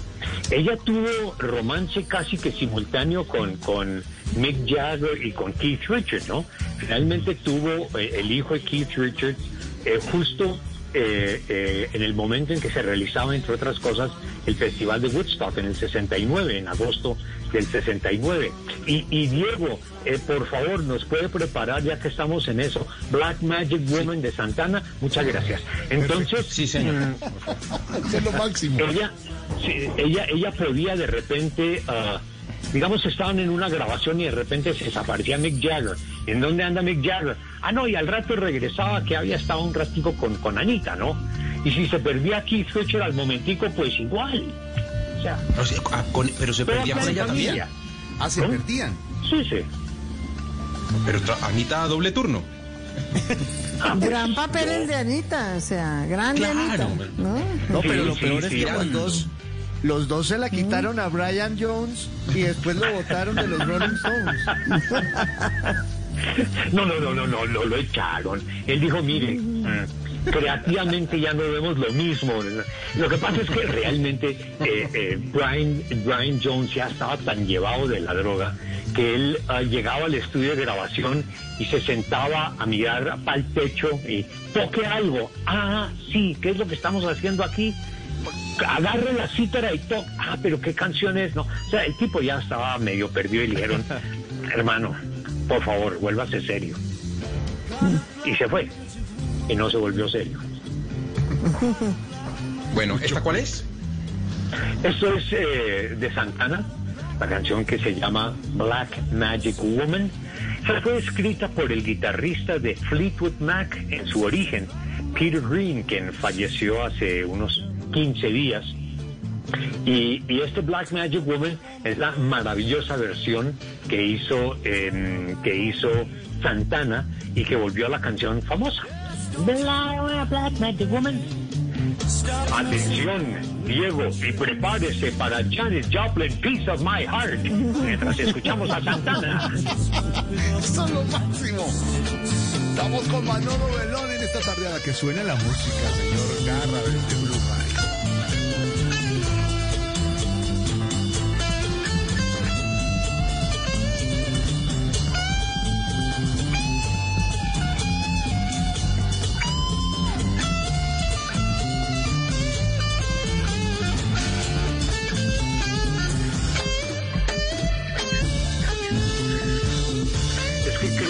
vale la pena notar que habitualmente estos eh, preparadas de las canciones se hacen por el interno. Y como aquí no hay interno, pues toca de frente mar. Estamos listos. Aquí estamos, claro. Pe- pero además, Manolo, porque la radio es en vivo, ¿no? Cuando llegabas Sí, claro. o llegas al programa, tú llevas exactamente la música que- de la que vas a hablar. Pero aquí, como se trata de tertulia de amigos, con una buena cerveza Sí. alemana, alemana, entonces, pues Por uno dice, supuesto voy que con sí. Sí, sí. No, y, y, y, pues, o sea, después de Janet Joplin podemos meter Queen y podemos meter algo de Elvis Presley otra vez, o sea que... Pero, pero bueno, sigamos con Janet Joplin y Piece of My Heart, por favor, don Diego. Manolo, hablan- hablando de- hablando de- para buscar las canciones. Manolo, hablando de Queen, ¿has visto la, la, la nueva versión de Queen con este muchacho cantante nuevo venido de Sí, con Adam Idol? Lambert. Sí. ¿Qué opinas? Con, con Adam Lambert. ¿Sabe? em, a, mí, a mí me parece, eh, Diego, que, que ah, digo, Dago. a ver, Lambert no es que sea mal cantante, por supuesto que es buen cantante, pero, em, caray, eh, no es Freddie Mercury. es simplemente eso. Pero audaz el, audaz el, el, el- el- el salto que dan ahí los, los, los, los miembros de Queen, ¿no? Eh, de Sí, lanzarse pero- a, Pero por eso fue que el bajista se fue, porque él no estaba de acuerdo en, en estos cambios en donde de repente eh, eh, cantaba con ellos eh, George Michael o, o llegó el loquito de eh, Paul Rogers que había trabajado con grupos a comienzos de los años 70 y que le imprimió su propio sabor y a que ahora trabajen con Adam Lambert, que además tiene como el estilo operático de Freddie Mercury, pero no es lo mismo, no es lo mismo. Pero ¿qué piensas tú que, por ejemplo, en un caso de eso es un grupo que pierde a un, a un, a un, a un músico de, de la dimensión de Mercury? ¿Cuál es el destino de un grupo? ¿Qué piensas tú que debería ser el destino de un grupo de estos? Eh, es un tema que hemos abordado eh, eh, varias veces hablando con gente y a mí me parece que lo que ellos tienen que hacer ahí es, es como decir, mm, ¿sabe qué? Eh, cambiémosle el nombre al grupo, especialmente cuando, cuando el que se muere es el cantante, la figura, como el frontman, la, la figura obvia del grupo, que es por allá, digamos, el bajista, que sí, que muy importante, pero cualquiera puede tocar el bajo como lo canta, como lo toca el original pero no todo el mundo puede cantar como lo canta el original. Y por eso es como chévere escuchar de Queen Crazy Little Thing Called Love, don Diego. Suénela, Diego. Programando al aire, en vivo, a las 6.25 en la tardeada. Muy bueno.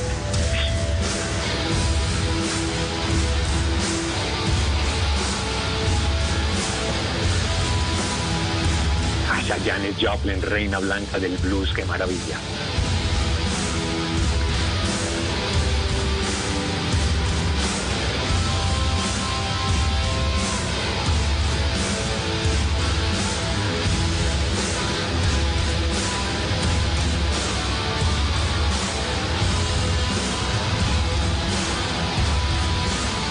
Manolo, de que, a ver, formado con música clásica, metido en el rock por los hermanos, metido en radio musical desde el 69, Radio 15, todo lo que ha hecho Manolo, ¿qué música es la que no se soporta Manolo Belón? Que uno dijera, no, esa sí no, no me ponga esa música.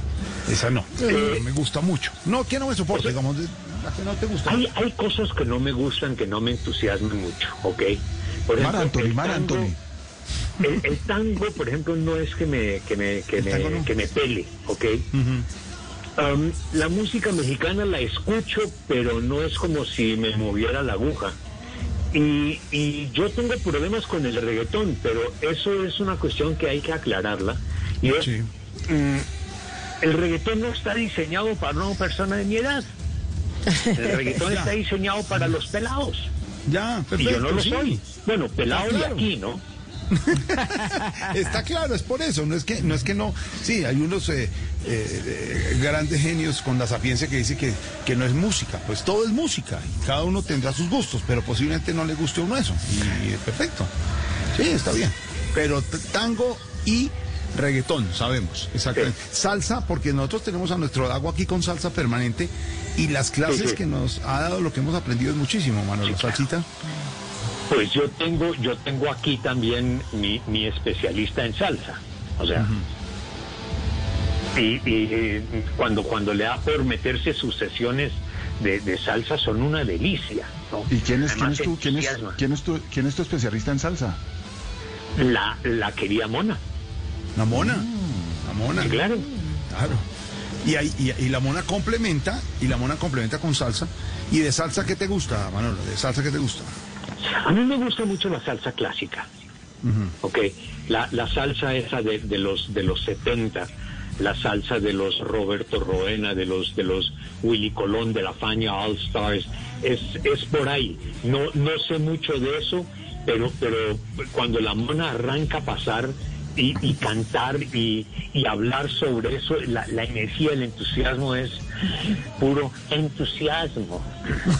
Claro. bueno, entonces a veces hay salsa. Pero ¿cuál es el guilty pleasure de Manolo? Una vaina que diga, miren, ¿saben que les voy a confesar algo? A veces, cuando me tomo más de tres cervezas, me pongo esto. Me gusta. ah, Mm, Generalmente cuando, cuando me, me entusiasmo y cosas, vuelvo al rock and roll de los 50. Y me puedo sumergir en eso y, y todo el mundo dice, ah, escuchando otra vez esas viejeras. Sí, pero lo que pasa es que son apenas para mí. ¿Qué hago?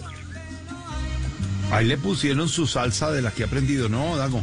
Salsita de la que le gusta. El gran Roberto Eso. Roena. Chévere, El gran chévere. Roberto Roena y su Apollo Sound. Correcto, Roberto Roena estuvo aquí en Bogotá en 1972 en el, en el entonces Coliseo Cubierto del Campín, un concierto estupendo. Yo ah, recuerdo, eh, recuerdo, eh, eran unos promotores, entre otras cosas, gringos que trajeron eh, casi al mismo tiempo a Christie, el, el cantante inglés, y trajeron a Canned Heat. Y, y, Diego, ¿por qué no nos echamos algo de Who? Hágale. Nunca había programado a Diego Garra, nuestro productor, de esa manera. Perfecto. Es que así estamos, esa es la magia de la radio. No, no, no, no, no me aguanto la cuña. Roberto Roena, bongocero de Cortejo y su combo. Luego hizo un corto paso por eh, Ismael Rivera y sus cachimbos y luego montó su gran orquesta, el Apollo Sound. Buen, buen, buen gusto, Manolo. Felicitaciones y saludos a la mona. Oye, gracias, eh, se los extenderé, um, pero, pero él murió, Roberto Roena murió, ¿no? No, Roberto Roena no ha muerto. Ah, no, él está vivo. No, Roberto Roena no ha muerto. Está muy viejito, Ah, qué pero no ha bueno. muerto. Qué bueno. Esas leyendas no deberían morir nunca. No, no sé. Tiene 80 años, está vivo. Ah, es- tiene 80 años, está vivo, manda a decir la mona, ¿para qué? Oímos a la mona ahí, oímos a la mona ahí. Perfecto, a la mona un Hay que, abrazo. hacer, De esos- hay que hacer un programa con la mona. sí, un programa con la mona y Dago y qué vamos. Sí, sí, no, perfecto, se me hace perfecto. Un- uno- una mezcla, una mezcla maravillosa, Dago. ¿Qué oímos hasta ahora, Manolo, aquí en la tardeada? ¿Qué estamos oyendo? Estamos escuchando a The Who, cuyo baterista eh, nació un día, pues mañana sería el cumpleaños de Keith Moon, que murió a los 32 años de edad. Y para efectos prácticos, el grupo, fíjense, ellos dijeron, ¿sabe qué? Ya no tenemos muchas ganas de hacer cosas. Claro, ellos se juntaron, durante un tiempo tocaron con Zach Stark y el hijo de, Ringo Starr, ¿no? Dieron varios bateristas, Kenny Jones, pero, pero finalmente como que, y siguen haciendo algunos trabajos, eh, pues en épocas pandémicas no tanto, pero, pero siguen existiendo. Y eso sí, de una vez le recomiendo, Diego, que nos vayamos con The Doors, Light My Fire. Está muy bueno. Suénela, suénela, Dieguito Garra. Eso. No, es que la tiene que buscar un momentico. Dele tiempo. Ahí está, ya, está. ya- ya estuvo. Una vez. Diego, Diego Garra en los estudios de Blue Radio, que obviamente con todas las medidas de bioseguridad de nuestros compañeros, hoy están eh, Nelson y está, ¿quién más? Está Messi, está la, la ingeniera Eduardo Molano hasta ahora y los saludamos con el esfuerzo eh, que hacemos en la parte técnica, todos originando desde la casa, nos estamos viendo por Zoom para compartir con los oyentes, pero entonces ellos van eh, programando, pero ya no en una radiola Philips, ya tienen unos equipos un poquito más modernos, eh, Manolo. Un poquito, sí, un poquito más moderno, ¿no? Y lo logran. Eh, eh, caray, Manolo, cuando uno verdad- tiene Spotify y cosas, ¿no? Manolo, ¿era verdad que, era verdad que, que Morrison era buen cantante, pero pésimo poeta? No, no, todo lo contrario. Eh, él era estupendo poeta. Era- es más, eh, hay un disco que se, eh, un álbum doble que se llama eh, Jim Morrison, el gran poeta americano. Y, y es él con, con declamando de sus poesías, algunas con una ligera musicalización. La musicalización viene de un genio teclista que era amigo de él, Raymond Zarek eh, que, que fue el que musicalizó los poemas y que como que impulsó esa carrera, digamos, como cantante de Jim Morrison. A mí me parece que él era más poeta que cantante, sin decir que fuera mal cantante, ¿no? Costaín, ¿qué, qué, qué piensa usted de, de- de- de los poemas de Morrison? No, eh, me, me da pena porque en este caso eh, es una figura que me ha parecido toda la vida detestable. Su música, su poesía.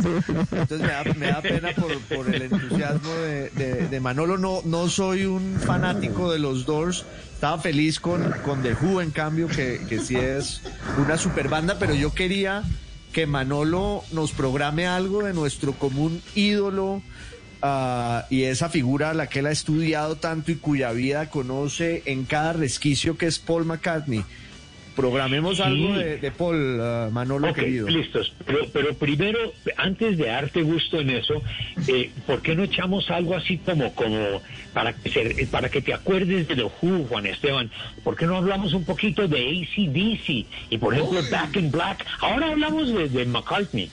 ACDC, Diego, Back in Black. Grandísimos. Hágale.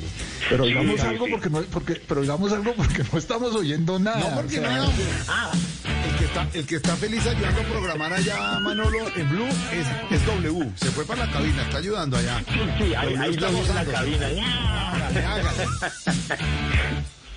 Un saludo para Wilson, por supuesto.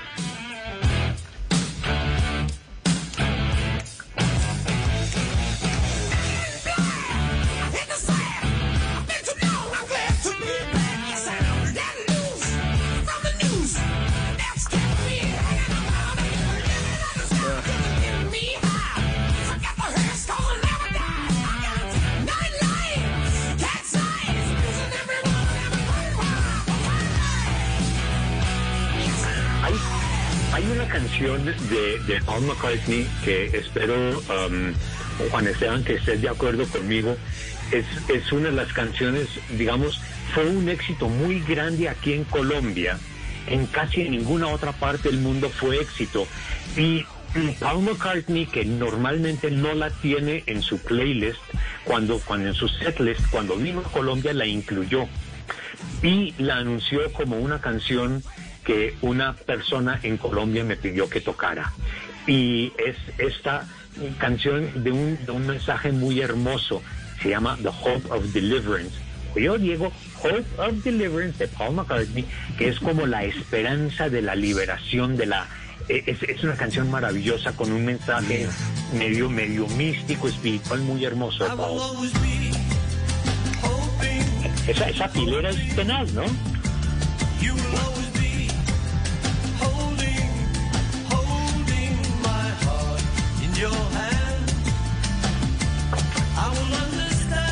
Ah, qué belleza.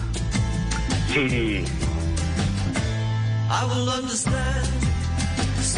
Manolo, ¿y cómo fue la experiencia esa de, de ser el maestro de ceremonias casi para la televisión del concierto de Paul McCartney? Eh, ese fue el día que fue tendencia, eh, liberen a Manolo, el hashtag que se inventó um, bacteria, entre otras cosas. Porque, porque él decía que yo estaba ya amarrado frente a las cámaras de televisión, no estaba viendo el concierto, no, yo lo vi, yo lo disfruté, pero lo mejor fue que yo fui el que le presentó a Paul McCartney a 8 millones 100 mil colombianos que fueron um, los que eh, vieron ese concierto por Canal Capital en una negociación rarísima que tengo por entendido el management de Paul McCartney dijo no volvemos a hacer una cosa de esa manera que transmitan en directo un concierto de él. sí, sí, sí. Eso se llama gol, Eso ¿no? fue- En fútbol, en fútbol se llama gol. Sí. No, pero es que además es un gol olímpico con todos los juguetes. cuatro, Guns N' cuatro Roses, Diego, Sweet Child of Mine. Manolo, Manolo, ¿cómo todo fue programado? Nunca ¿no? hemos programado así esto. Está buenísimo. Pero, pero además todos disimuladitos, así que Sí, sí, nadie, que se nadie cuenta. Manolo, ¿y cómo, cómo fue ese cuento de que recibiste un disco de oro por un álbum de los de los de los Beatles? Sí, ah, eso, eso es la, la historia. Yo estaba en esa época en Caracol Estéreo y un día me llama eh, Álvaro Rizo, que era el gerente de Disco Semi, y dice, hombre Manolo, mira, quería contarte que el álbum One de The Beatles es disco de oro en Colombia. En, eso, en esa época significaba que había vendido 30 mil copias, que era una cantidad respetable para un disco de música anglo. Y me dice, y en vez de hacer un disco de oro y mandarlo a Londres para que acumule polvo allá en los anaqueles de, de Abbey Road, eh, decidimos que te lo vamos a entregar a ti. la felicidad, la emoción, poquito de reconocimiento sus 30 años de carrera, esto fue en el 2000, ¿no? Eh, y eh, entonces, sí, me, me hicieron con toda una ceremonia hermosísima un- la, entre- el- la entrega del disco de oro que, que, que me acompaña desde entonces. ¿Qué es lo máximo, Manolo, que has hecho en radio? Que tú digas, esta transmisión, bueno, muchas cosas máximas que uno puede haber hecho, pero unas grandes experiencias que has tenido en radio en estos 51 años de, de radio, música, de saber, de, de- de darle a conocer a los oyentes. Dice, a ver, ahí son, como bien dices, eh, Jorge Alfredo, son muchas cosas, pero déjame mencionar dos. En 1977 yo trabajaba en Radio Fantasía, en la, la legendaria Radio Fantasía, cuyos estudios quedaban aquí sobre la carrera 15, con calle 77 al, edificio, al lado del edificio Percales, que llaman. Los estudios de Radio Fantasía quedaban so- en el quinto piso y daban a la calle. Yo hacía un programa que se llamaba Los Fantásticos de Fantasía, ¿no? Y presentaba los éxitos de Radio Fantasía. Y un día saqué el micrófono de la cabina y me senté en la cornisa de la ventana. Y empecé a decir, si el carro de placas AB8642 eh, me está escuchando, pite, ¿no? Y el carro de placas whatever y pite. Y no pasó nada. Hasta que un día un carro pitó. Y ahí entonces el carro de placas OF de 47222 ha pitado. Gracias por acompañarnos. Y a la semana siguiente, esa vaina se formaban unos trancones en la 15 con la gente pitando para que se llevan las placas de los carros. Que todavía eran placas de dos letras y cuatro números, ¿no? De Exactamente. placa negra, claro. claro. Y lo otro que ya lo hicimos en Radiovisión, eh, que fue una locura absoluta, fue hicimos una carrera de observación, en donde las pistas las dábamos por la emisora. Sí. Y tuvimos 120 carros registrados, ¿no? Entre otros, lo- la, la terminamos ahí en la Pepe Sierra con, con autopista, había un parqueadero gigantesco, ¿no? Que ya está como medio cerrado por el puente del, del, del Transmilenio y cosas. Y entre otros, ¿no? Llegó de repente una volqueta, pero una de esas volquetas gigantescas, ¿no? Con el tipo con como con 20 personas atrás, mire que nosotros participamos, que mire, o sea, eh, pero hacer una carrera de observación a través de la radio eh, fue innovativo en aquella época. La magia de la radio. Qué buenas historias. Hoy con Manolo Belón, el hombre de la radio, el hombre de la red musical, con esa voz, con esa pronunciación, con esa historia que tiene y todos disfrutando al lado de él. Claro, es tertulia de amigos, con una cerveza, con una mona al lado que le discute de salsa, pero no de rock, con un buen amigo como Constaín que hablamos de buena música, con un, eh, un programador como nosotros, tenemos a Dago que hoy ha estado, "Mm, mm, no, mm, hoy no, hoy Dago no, porque hoy estamos en rock y por supuesto que es así, compañía agua con Juan Uribe y regresamos. Me voy a atrever, Manolo, a tener la canción de regreso, la canción de regreso de los Beatles. Entonces, Manolo, si, si regresamos con una canción de los Beatles, ¿cuál sería? ¿Cuál sería? A ver, ¿con cuál nos devolvemos con, Mm. con, con The Beatles, con The Beatles? Eh, The no. ¿sabe qué? ¿Qué? Regresemos con una canción de Stevie Wonder y ahora les cuento una, un cuentos eh, Ya. de ella. Diego, I just called to say I love you, Stevie Wonder. Estamos programando al aire a esta hora, en la tarde de Blue con Manolo Belón. 6.42, regresamos y estamos con De Uno también, que está con nosotros en la tarde.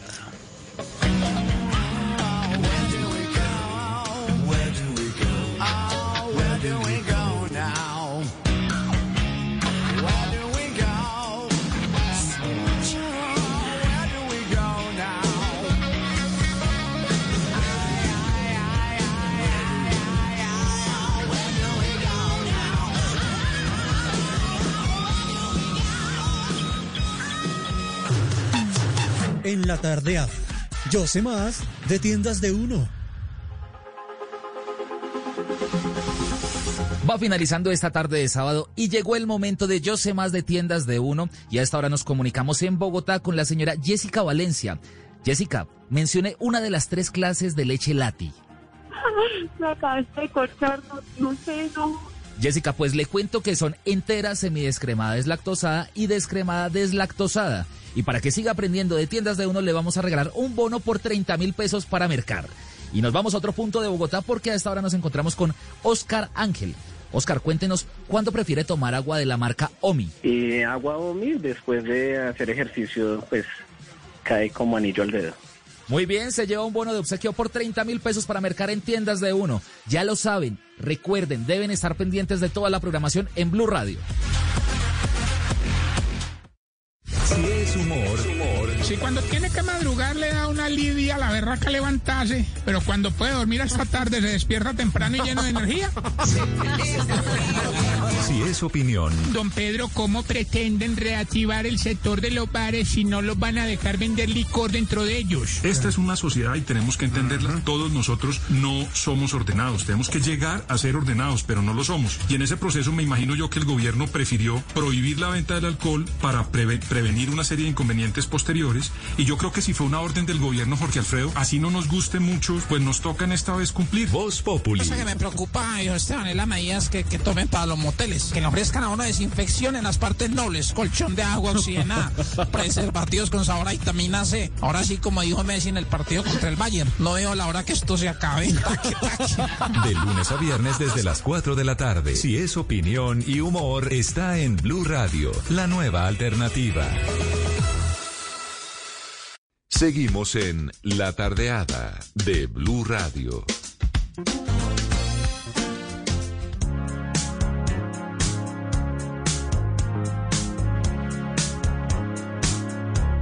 No New Year's Day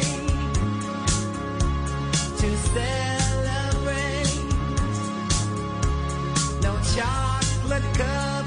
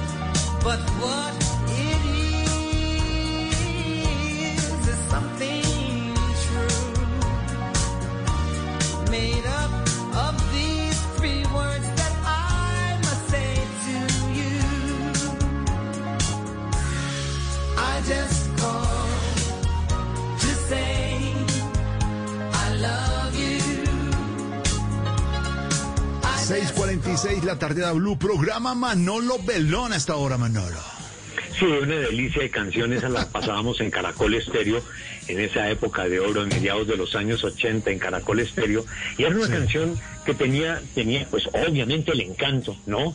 Agarren el teléfono y llamen a esa persona especial, y como dice Stevie Wonder, I just called to say I love you. Y se congestionaban los teléfonos en Bogotá. Bueno, eso es lo que me gustaría soñar, ¿no? Qué delicia. Esas épocas de Caracol Estéreo que fueron cuántos años, eh, Manolo? En Caracol Estéreo estuve desde 1978 hasta que se convirtió en W Radio en el 2003. W, sí. Y después siete años con W Radio hasta que me pensioné. Y, y quedó listo y, la gente te sigue extrañando y te sigue consultando y hablando y como dice Costaín, te sigue en tus Facebook Live en todas partes donde estás, eh, Manolo.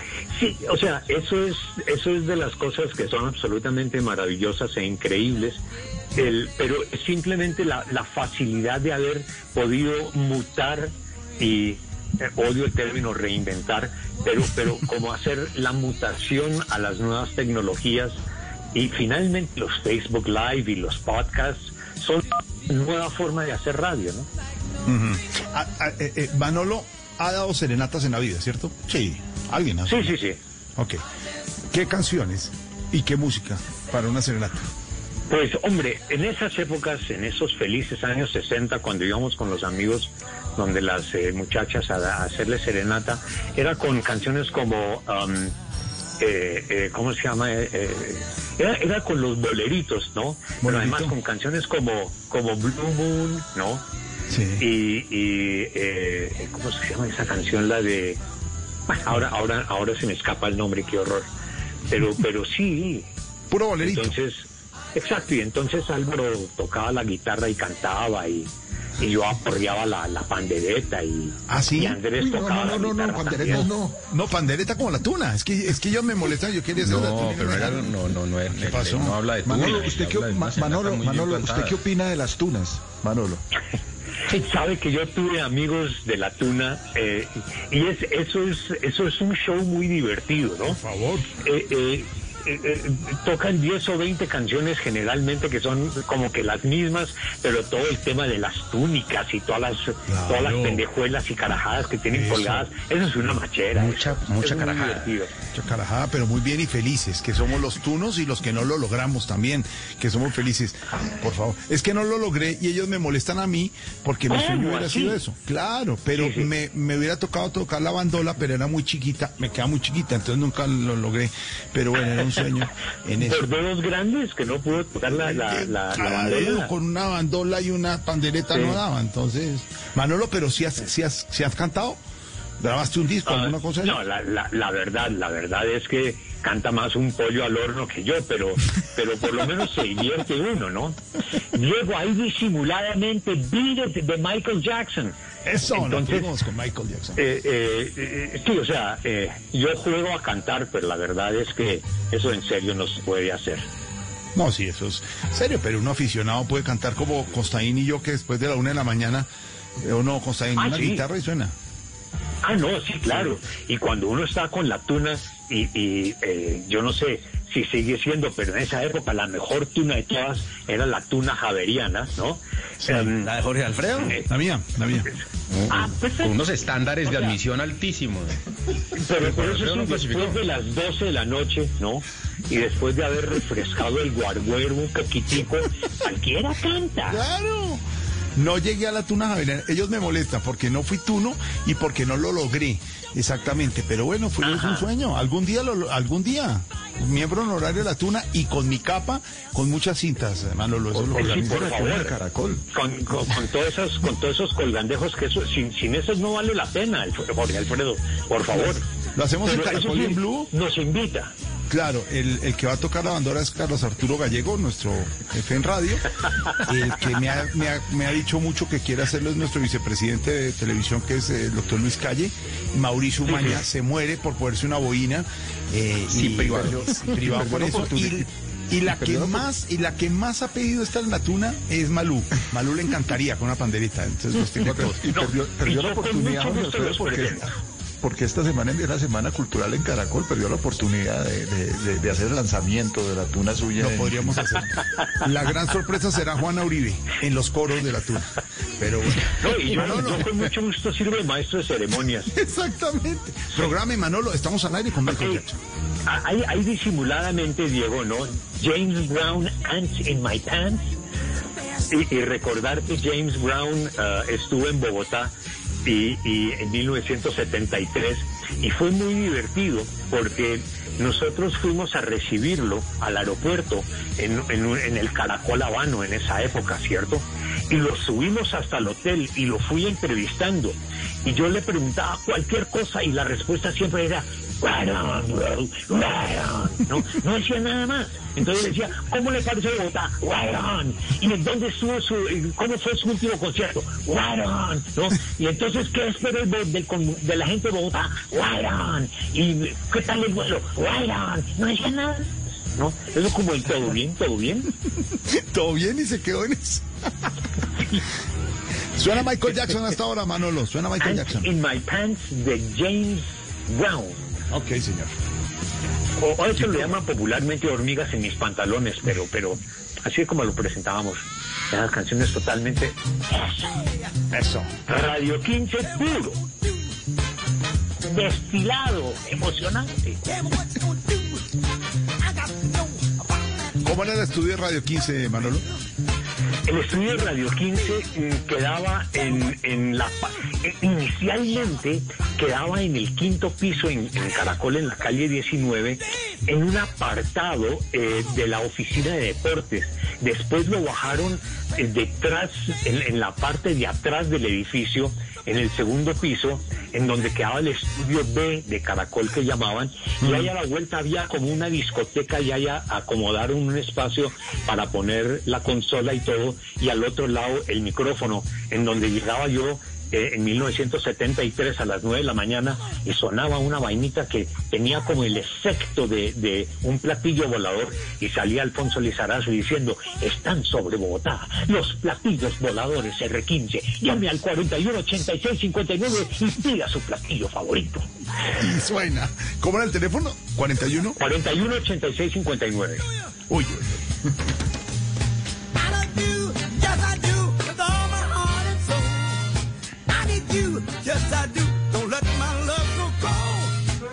Y, y- y si alcanzamos a meter una más, ¿no?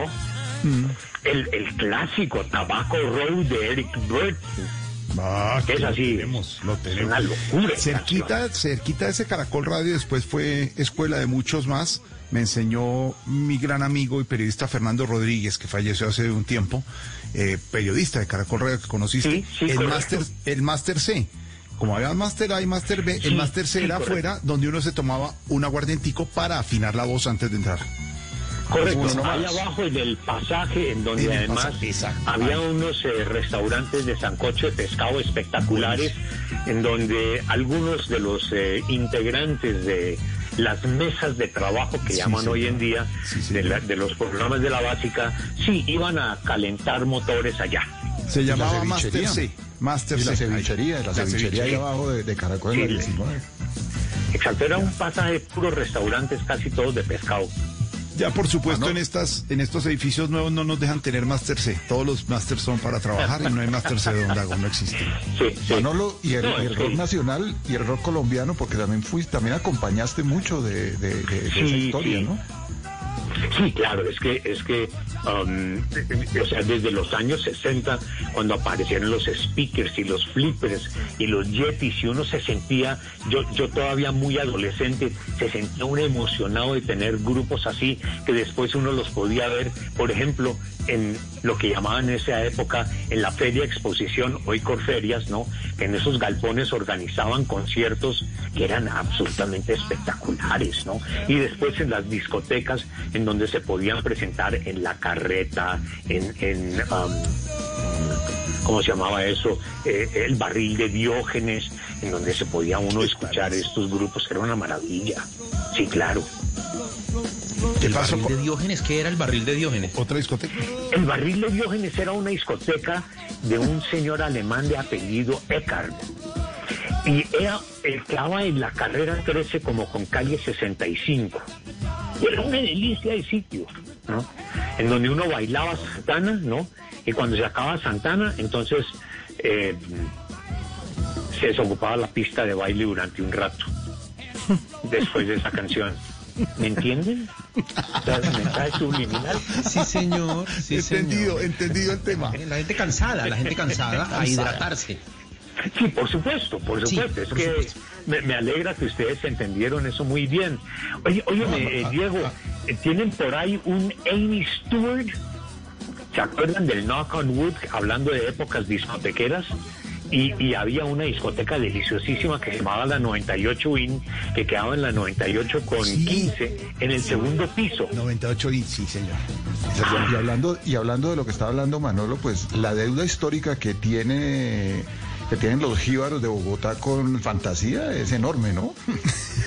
Eh, pues sí. Podría ser. Sí, ¿por qué no? Los fantásticos. Programando al aire a esta hora, 6.57 en la tardeada, Manolo Belón, el grande de la música.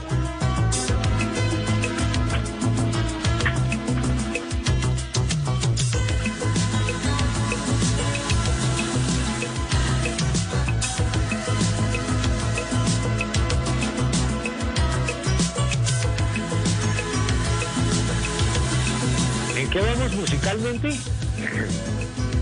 Oiga, ¿será que para cerrar echamos un, una canción de mi íntimo amigo de, de,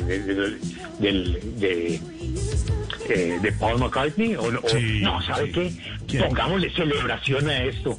Metamos de Cool and the Gang Celebration así como para Eso, despedir. eso, para ir, sí, para subir y despedir arriba. ¿Qué dice Constaín? ¿Sí o no? Perfecto, me parece. No, fuimos Y con... con eso nos vamos todos alegrones y toda esa Eso. cosa. Y, Qué bueno.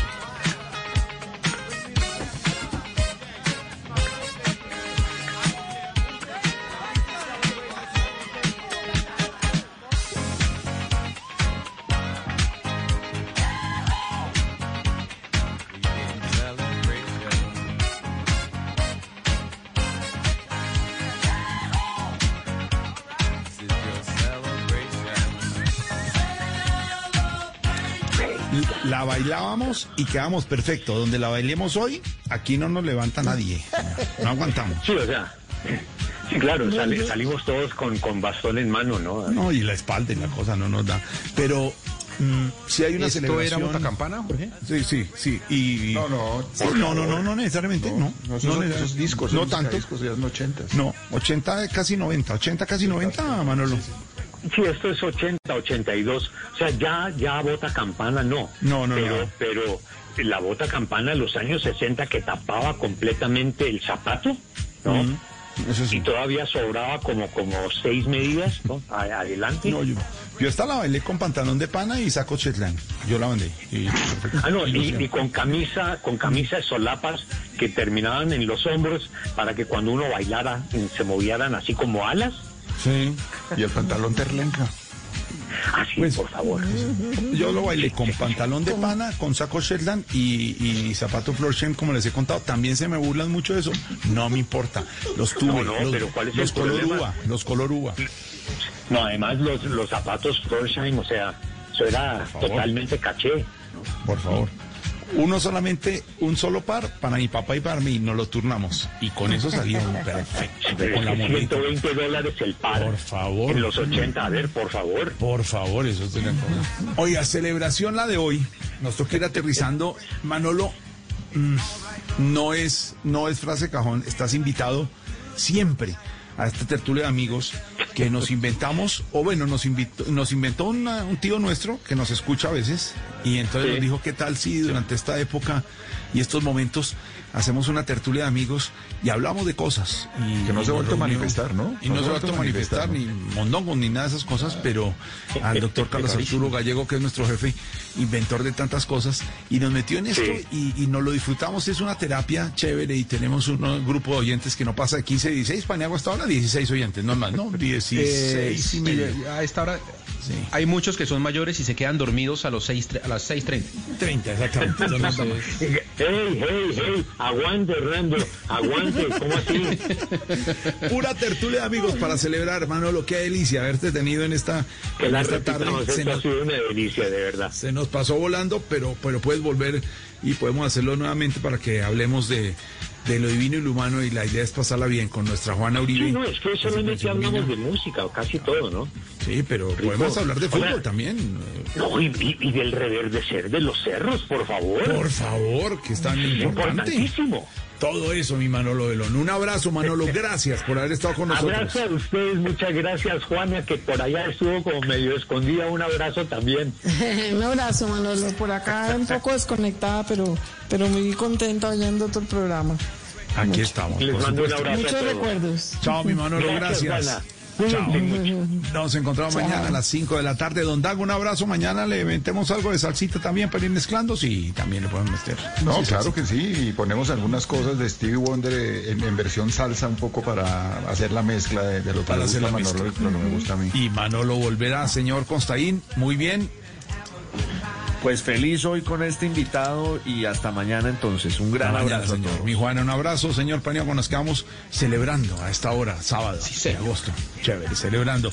Señor eh, Diego Garra, se fajó usted programando a la distancia. Un abrazo a todos en la cabina, a la ingeniera W, a todos. Nos encontramos mañana a 5 de la tarde. Esto es la tardeada. Súbale a la música. Estamos de tarde de sábado haciendo radio en vivo en Blue Radio. Chao.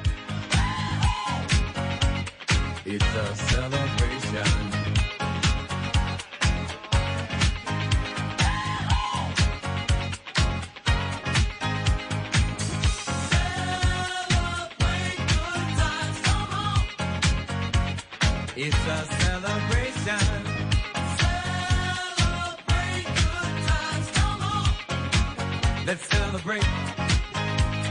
We're gonna have a good time tonight. Let's celebrate. It's alright.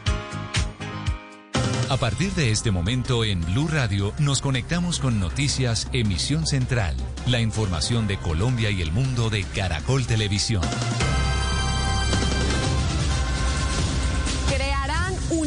Élite. El ministro de Defensa, Carlos Holmes Trujillo, anunció la puesta en marcha de un grupo especial que se va a encargar de identificar, ubicar y judicializar a los responsables de las seis masacres que se han registrado en el país en menos de 15 días. Trujillo se reunió con las autoridades en Arauca, donde fueron asesinadas cinco personas. investigación. Muy tristes con lo que está ocurriendo en el departamento de Nariño.